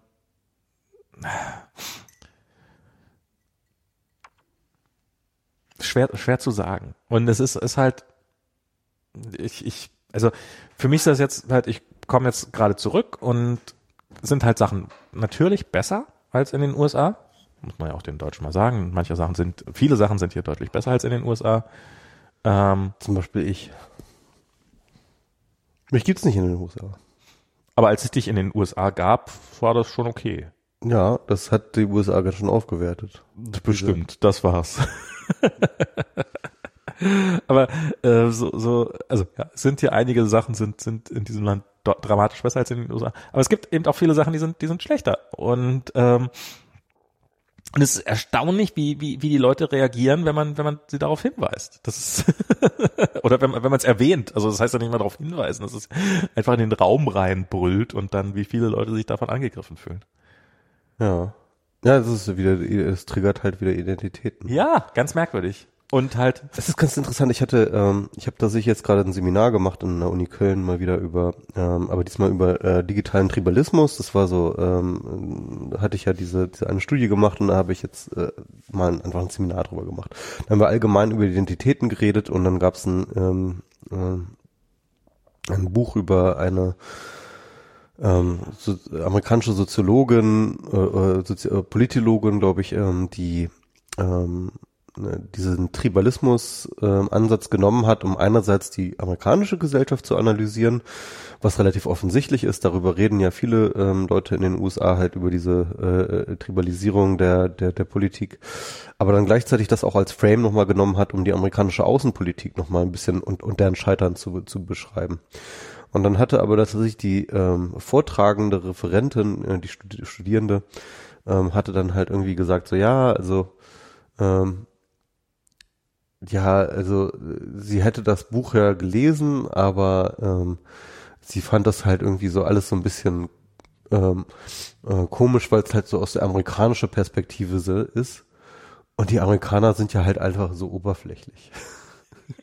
das fand ich halt so, so, so, so wunderbar. Irgendwie so, so, eine, so, so, äh, äh, so einen wunderbaren äh, Proof. In welchem Zusammenhang war das? Tribalismus-Seminar halt, ne? Also, also wirklich dann so, ähm, ja, also die Amerikaner sind ja alle oberflächlich. Und das fand ich irgendwie so, okay. ähm, ich, ich habe das dann auch äh, thematisiert. Ich habe, es hat mir im Nachhinein leid getan, weil ich glaube, sie hat sich dafür dadurch dann ganz angegriffen gefühlt, weil ich das dann mal so als ähm, ähm, halt nochmal so so so nochmal auch thematisiert habe, dass das ja irgendwie lustig ist, dass sie ja. jetzt irgendwie so, so diese Pauschalaussagen über andere Leute, das ist ja eigentlich ein ganz gutes das ist ja Beispiel für Tribalismus. Oberflächliche Aussage über eine, über genau. das ist halt äh, ein gutes Beispiel für Tribalismus ist. Ja. Wobei ich halt auch mir eigentlich Mühe gegeben habe, jetzt nicht Tribalismus an sich als total etwas Böses und Schlechtes ja. und so etwas darzustellen, sondern nur als etwas Natürliches, dem wir alle verfallen, ja. ja. Auch unbewusst. Und ähm, aber ähm, das, das, das war so eine interessante äh, Begebenheit. Ja. Ah. Identitäten triggern, das ist echt, äh, das ist echt so eine Sache bei, ähm, bei menschlichen Interaktionen grundsätzlich. Ne? Ich lese gerade übrigens, genau, also ich, ich lese gerade ganz viele Sachen über äh, den Neoliberalismus. Und da geht es halt, ähm, ähm, also ich, ich lese halt unterschiedliche Sachen, die unterschiedliche Ansätze dafür haben, das zu beschreiben, was da eigentlich abgeht. Ne? Ich glaube, man kann erstmal festhalten, dass der Neoliberalismus als, äh, äh, dass man sozusagen zwei Dinge äh, unterscheiden muss. Einerseits sozusagen so die ganz klare wirtschaftspolitische Policy vom Neoliberalismus, ne, irgendwie das übliche, irgendwie ähm, äh, Steuersenkung, äh, Sozialstaatsabbau, Privatisierung, äh, Austerität, äh, Freihandel und so weiter und so fort. Also diese ganzen, sag ich mal, Policy Points, die äh, damit verbunden werden. Wobei man da auch wieder darum streiten kann, was jetzt sozusagen so die wirkliche reine Lehre ist, ob es überhaupt eine reine Lehre von Neoliberalismus gibt. Es gibt, also Neoliberalismus ist ja eigentlich auch ein Begriff, der hauptsächlich von Gegnern des Neoliberalismus geprägt worden ist, also sozusagen als so eine Art Feindbild und es gibt äh, übrigens einen sehr, sehr guten Twitter-Account, den ich folge auf Twitter, der heißt Neoliberalismus, wo das O halt eine Null ist. Ne? Und äh, die sind, äh, die definieren sich selber als neoliberal und ähm, äh, versuchen sozusagen immer so den Neoliberalismus zu verteidigen gegenüber seine Feinden. Die hatten da was Schönes gesagt, so Neoliberal is everything that you don't like. Ähm, und das, das trifft es ganz gut, dass äh, jedenfalls so bei der Linken häufig irgendwie ja, alles subsumiert wird, was, was wir irgendwie doof finden, ist einfach irgendwie als neoliberal, ja, und ist einfach so, so, so als Label. Ähm, also es ist halt schon echt ein politischer Kampfbegriff, so auf der einen Seite. Auf, auf der, an, Fall. auf der anderen Seite ähm, ähm, gibt aber natürlich durchaus ähm, so eine äh, so eine neoliberale Denke. Das würde ich schon sagen. Es ist Neoliberalismus ist ein is a thing, ja. Und ähm, und äh, diese Denke hat sich natürlich auch in der Zeit der, äh, des Neoliberalismus auch gewandelt. Also ich glaube, da sind sich alle einig, dass der Neoliberalismus in seiner puren Form eingeführt worden sind unter ähm, äh, Ende 70er, Anfang 80er äh, Thatcher und äh, Reagan, ne? irgendwie so als ähm, äh, äh, die wesentlichen politischen Protagonisten. Aber dann gibt es halt noch einen ganz, ganz wesentlichen anderen Aspekt, finde ich, von Neoliberalismus, und zwar, dass es halt so eine ganz spezifische Art der Konstruktion des Selbst. Mhm. Also so eine Form von internalisierter Idee von wie ein Mensch ist und wie ein Mensch zu sein hat. Ähm, ein bestimmtes Wertmuster und eine moralische Kategorie auch, ähm, äh, wie man das werten soll. Und das ist der eigentlich spannende Teil des Neoliberalismus. Und ähm, ähm, und, und, und darüber äh, lese ich halt äh, mehrere Bücher. Es gibt äh, einerseits von Wendy Brown ähm, ein sehr gutes Buch, das nennt sich ähm, ähm, Un Undoing Dem äh, Demos. Ähm, also ähm, und da geht es, da geht es halt so um so eine sehr Fundamentalkritik des Neoliberalismus, dass es sozusagen den Bereich des Politischen ähm, durch ähm, eine Form des der Marktlogik halt das politische komplett aus der aus der Welt drängt im Endeffekt ja. Das ist sozusagen der Neoliberalismus verstanden als ähm, die Ersetzung von politischen Prozessen durch Marktprozesse. Ähm, und dann gibt es Neoliberal Demons von den Autor habe ich gerade nicht mehr im Kopf, aber auf jeden Fall ähm, äh, der halt äh, beschreibt, äh, der versucht halt Neoliberalismus als eine theologische ähm, ähm, als als eine ähm, theologische Konfiguration zu fassen, also als eine äh, politische Theologie, genau. So nennt er das. Also er, er nennt es eine politische Theologie, das ist ein Begriff auch von Karl Schmidt, der halt irgendwie gesagt hat, dass der Staat äh, grundsätzlich sozusagen so eine, äh, sozusagen geformt ist nach einer politischen Theologie. Ne? Also der, der ursprüngliche Staat, wie er halt ähm, äh, im Endeffekt ja durch Fra äh, in, in, Frankreich entstanden ist unter Ludwig XIV. Äh, mit äh, dieser, ähm, sag ich mal, absoluten Monarchie, die halt alles kontrolliert und eine Souveränität ausbildet, ähm, bildet im Endeffekt nichts anderes nach als sozusagen Sta äh, äh, Gott, ja, also sozusagen das ist das Gottesbild, ja, ja. Der, der, der Gott, der halt sozusagen über die Welt äh, herrscht. Und ähm, so wurde sozusagen ähm, auch die äh, der, der Staat konzipiert als sozusagen der Sonnenkönig, der über äh, das gesamte Land souverän herrscht. Und auch die ähm, und, und, und interessanterweise kann man dann halt äh, dahin gehen und sagen, dass halt die Theodizie-Frage, die ja immer war, irgendwie, wie kann Gott gleichzeitig allmächtig und gut sein, wenn halt doch so viel Unrecht in der Welt passiert. Ne? Das ist die Theodizie-Frage. Ähm, äh, kann man halt sozusagen äh, übersetzen ins Politische als eine Legitimationsfrage. Na, also wie kann es sein, dass halt ein ähm, ein, ein, ein Herrscher gut und mächtig ist, ja, und gleichzeitig Schlechtes in diesem Land passiert, ähm, äh, sozusagen ähm, als Legitimationsfrage für diese Herrschaft. Mhm. Ähm, und so kann man halt sozusagen dieses ganze theologische Modell, das wir eigentlich sozusagen kennen, seit dem Christentum irgendwie äh, anwenden auf die ganzen Staatsgebiete. Das war so diese Idee von ähm, Karl Schmidt. Und ähm, der Autor jetzt von dem Buch, von dem ich jetzt rede, der nimmt diese Theologie und, und, und erweitert die und sagt halt, okay, welches ähm, moralische, ähm, äh, welche moralische Kategorien werden hier im Neoliberalismus angewandt, um halt sozusagen Herrschaft zu rechtfertigen. Und äh, findet da ganz viele interessante Analogien, also beispielsweise äh, die Dämonisierung ähm, des Volkes. Also ähm, ähm, du bist halt im Endeffekt ähm, äh, sind wir alle sozusagen schon in der Schuld. Wir sind alle sozusagen Erb, Erb, Erbsünde geschädigt und wir müssen ähm, uns durch eigene Leistung, sozusagen durch unser eigenes ähm, Arbeiten an unserem Seelenheil und das ist dann sozusagen im Kapitalismus natürlich irgendwie ähm, äh, sich durchsetzen, vorankommen, äh, äh, Geld verdienen.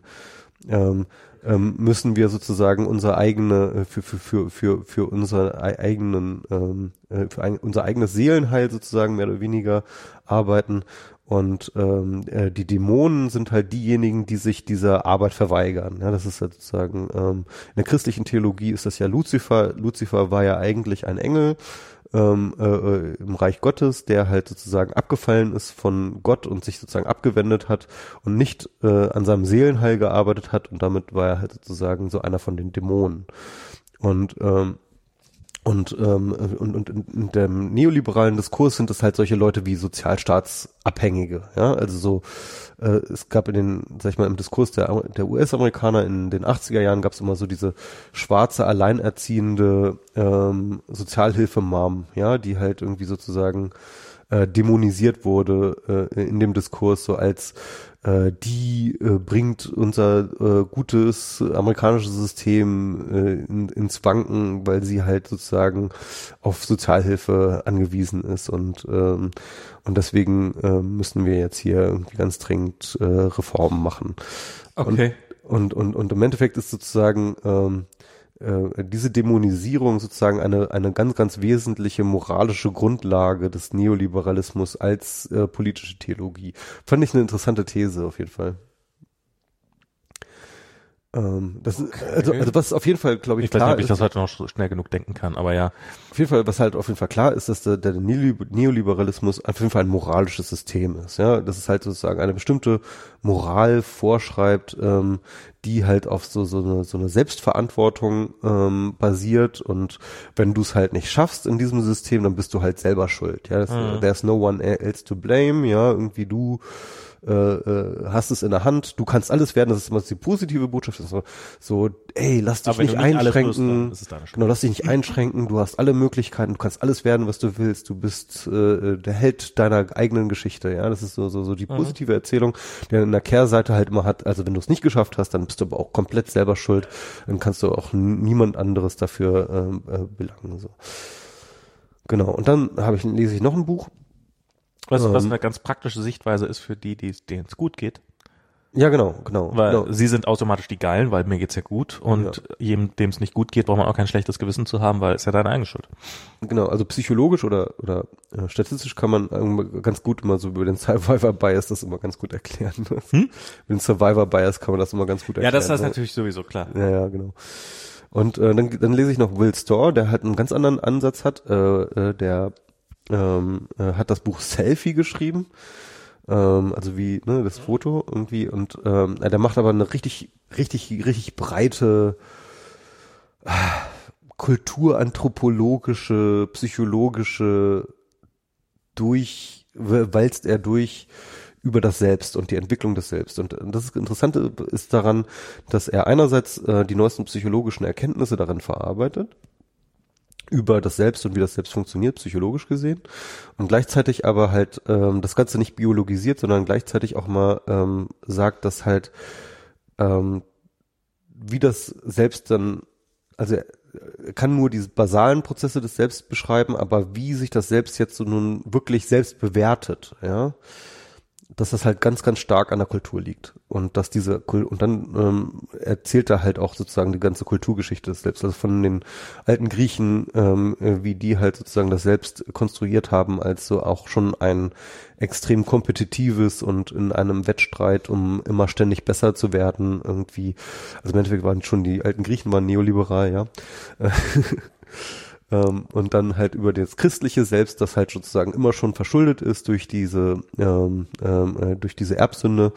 Und ähm, und äh, aber aber gleichzeitig halt schon ähm, äh, darauf tra trainiert ist, sozusagen für sein eigenes Seelenheilen im Endeffekt sozusagen aus so einem egoistischen Motiv heraus ähm, äh, an sich zu arbeiten ähm, ähm, dann über das äh, äh, sozusagen New Age Self, das dann so äh, in der 60er, 70er Jahren dann so über die Hippie ähm, ähm, ähm, und, und, und neue Achtsamkeitskultur sozusagen entstanden ist, ähm, wo es halt so eine so eine Art von ähm, plötzlich so ein so ein äh, Imperativ von ähm, äh, von Authentizität gab, also dass du du selbst sein musst, ja, dass du halt sozusagen ähm, diese ganzen kulturellen und sozialen Grenzen, die dich irgendwie in deinem Selbst einengen, ja, die musst du halt sprengen, indem du sozusagen dein, dein wirkliches, echtes Selbst sozusagen zum Vorschein bringst und dich entfalten kannst.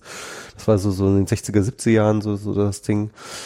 Ähm, ähm, und warum das Quatsch ist, erzählt er dann auch mal ganz gut dabei. Ähm, und dann, ähm, ja, bis hin zu dem neoliberalen Selbst, da bin ich jetzt gerade erst bei dieser, bei diesem Kapitel. Aber auf jeden Fall auch sehr, sehr spannend, äh, dass der nochmal so ganz andere Genealogie reinbringt. Ähm, genau. Das sind so ein paar Literaturtipps äh, für Leute, die sich für Neoliberalismus interessieren. Natürlich äh, auch ganz wichtig The Birth of äh, Biopolitics von ähm, Michel Foucault, der ähm, sehr, sehr früh schon in den ich glaube, Ende 50er, Anfang 60er schon die neoliberale Theorie ähm, sich vorgenommen hat in einer seiner Vorlesungen äh, ähm, und die halt äh, sehr, sehr, sehr, sehr detailliert und äh, man kann auch sagen, sehr, sehr prophetisch auseinandergesetzt hat. Man muss sich ja sagen, dass halt damals äh, das noch nicht Policy war, äh, sondern ähm, also nochmal vielleicht zur Geschichte der neoliberalen Theorie, Wirtschaftstheorie, ähm, die stammt im Endeffekt aus äh, zwei wesentlichen Strömungen. Das eine ist sozusagen die Wiener Schule und das andere ist sozusagen, oder Österreichische Schule und das andere ist so die Freiburger Schule.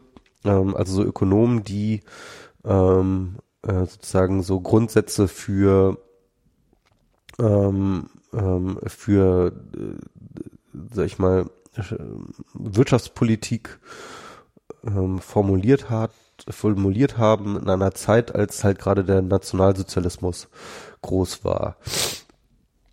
Die haben sich ähm, dann in den 40er Jahren, ich glaube, das war noch während des Krieges, haben sie sich ähm, ähm, getroffen in, in der Schweiz, in, äh, auf Montpellier, äh, die äh, sogenannte Montpellier ähm, ähm, äh, Society ist damals entstanden, ähm, wo halt solche Leute wie eben äh, Friedrich Hayek und äh, Ludwig von Mises und ähm, viele andere Röpke und so weiter und so fort aus der, aus der Freiburger Schule, aber auch solche Leute wie äh, Karl Popper, also so Philosophen wie Karl Popper und so, die haben sich dort getroffen, um darüber zu reden, ähm, äh, also ganz konkret auch gegen den Faschismus zu äh, sich sich zu sich Strategien zu überlegen und eine der Dinge, in denen sie sich einig waren, dass halt äh, der der der Faschismus, aber auch eben der Sowjetsozialismus sich in oder wie sie es damals nannten, auch äh, die totalitären Regime sich in einem äh, ähnlich sind, und zwar, dass sie sozusagen so eine un,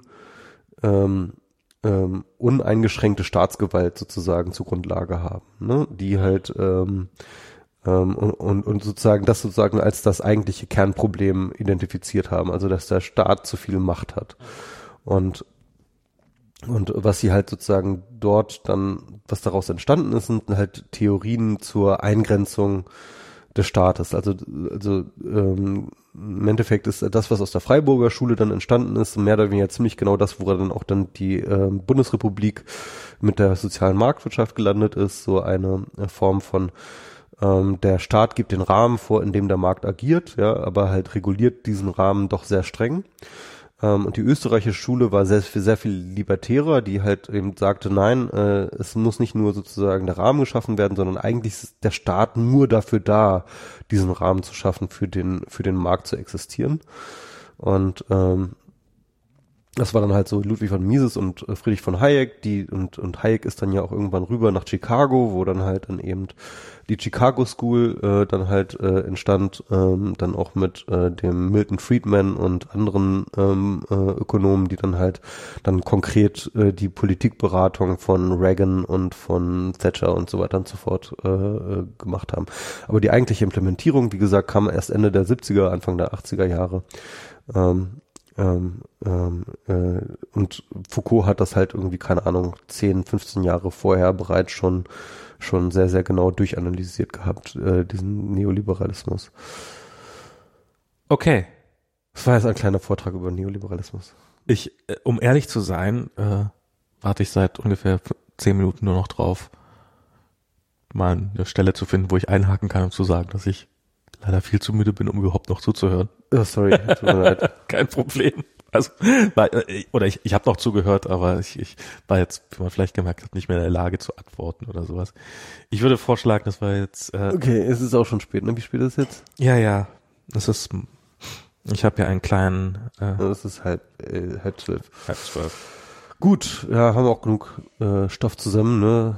Zwei Minuten, äh, zwei Stunden zehn. Ja, das, das sollte es genügen. Also, beim nächsten Mal dann vielleicht wieder ein bisschen. Ich war, ich war heute den ganzen Tag schon nicht fit und bin es jetzt noch weniger. Ja, und wir haben halt viel, viel später angefangen, als wir dachten. das also. auch, genau. Okay, dann ähm, war das jetzt die zweite Folge der neuen Staffel, die erste sozusagen, die wir jetzt in einem tatsächlich sozusagen neuen Setting gemacht haben. Im neuen Setting gemacht haben. Das nächste Mal, mal wieder mit Gast oder? Ja, würde ich sagen, ent, entweder mit Gast oder auf, auf jeden Fall äh, dann mal wirklich bei dir in dem Büro dann. Dann klingt es vielleicht auch nicht ganz so hellhörig wie hier und das äh, ist ein bisschen hallig hier, ne? Ja, beim nächsten Mal sind dann hoffentlich auch ein paar mehr Möbel da und sowas und ähm, dann kriegen wir das alles dann auch schon hin und Gäste auf jeden Fall und so weiter und so fort und aber erst erst mal schlafen, das ist jetzt erstmal das Wichtigste für mich gerade. alles klar. Okay, äh, vielen Dank fürs Zuhören bis hierher. Ähm, bis zum nächsten Mal. Tschüss. Tschüss.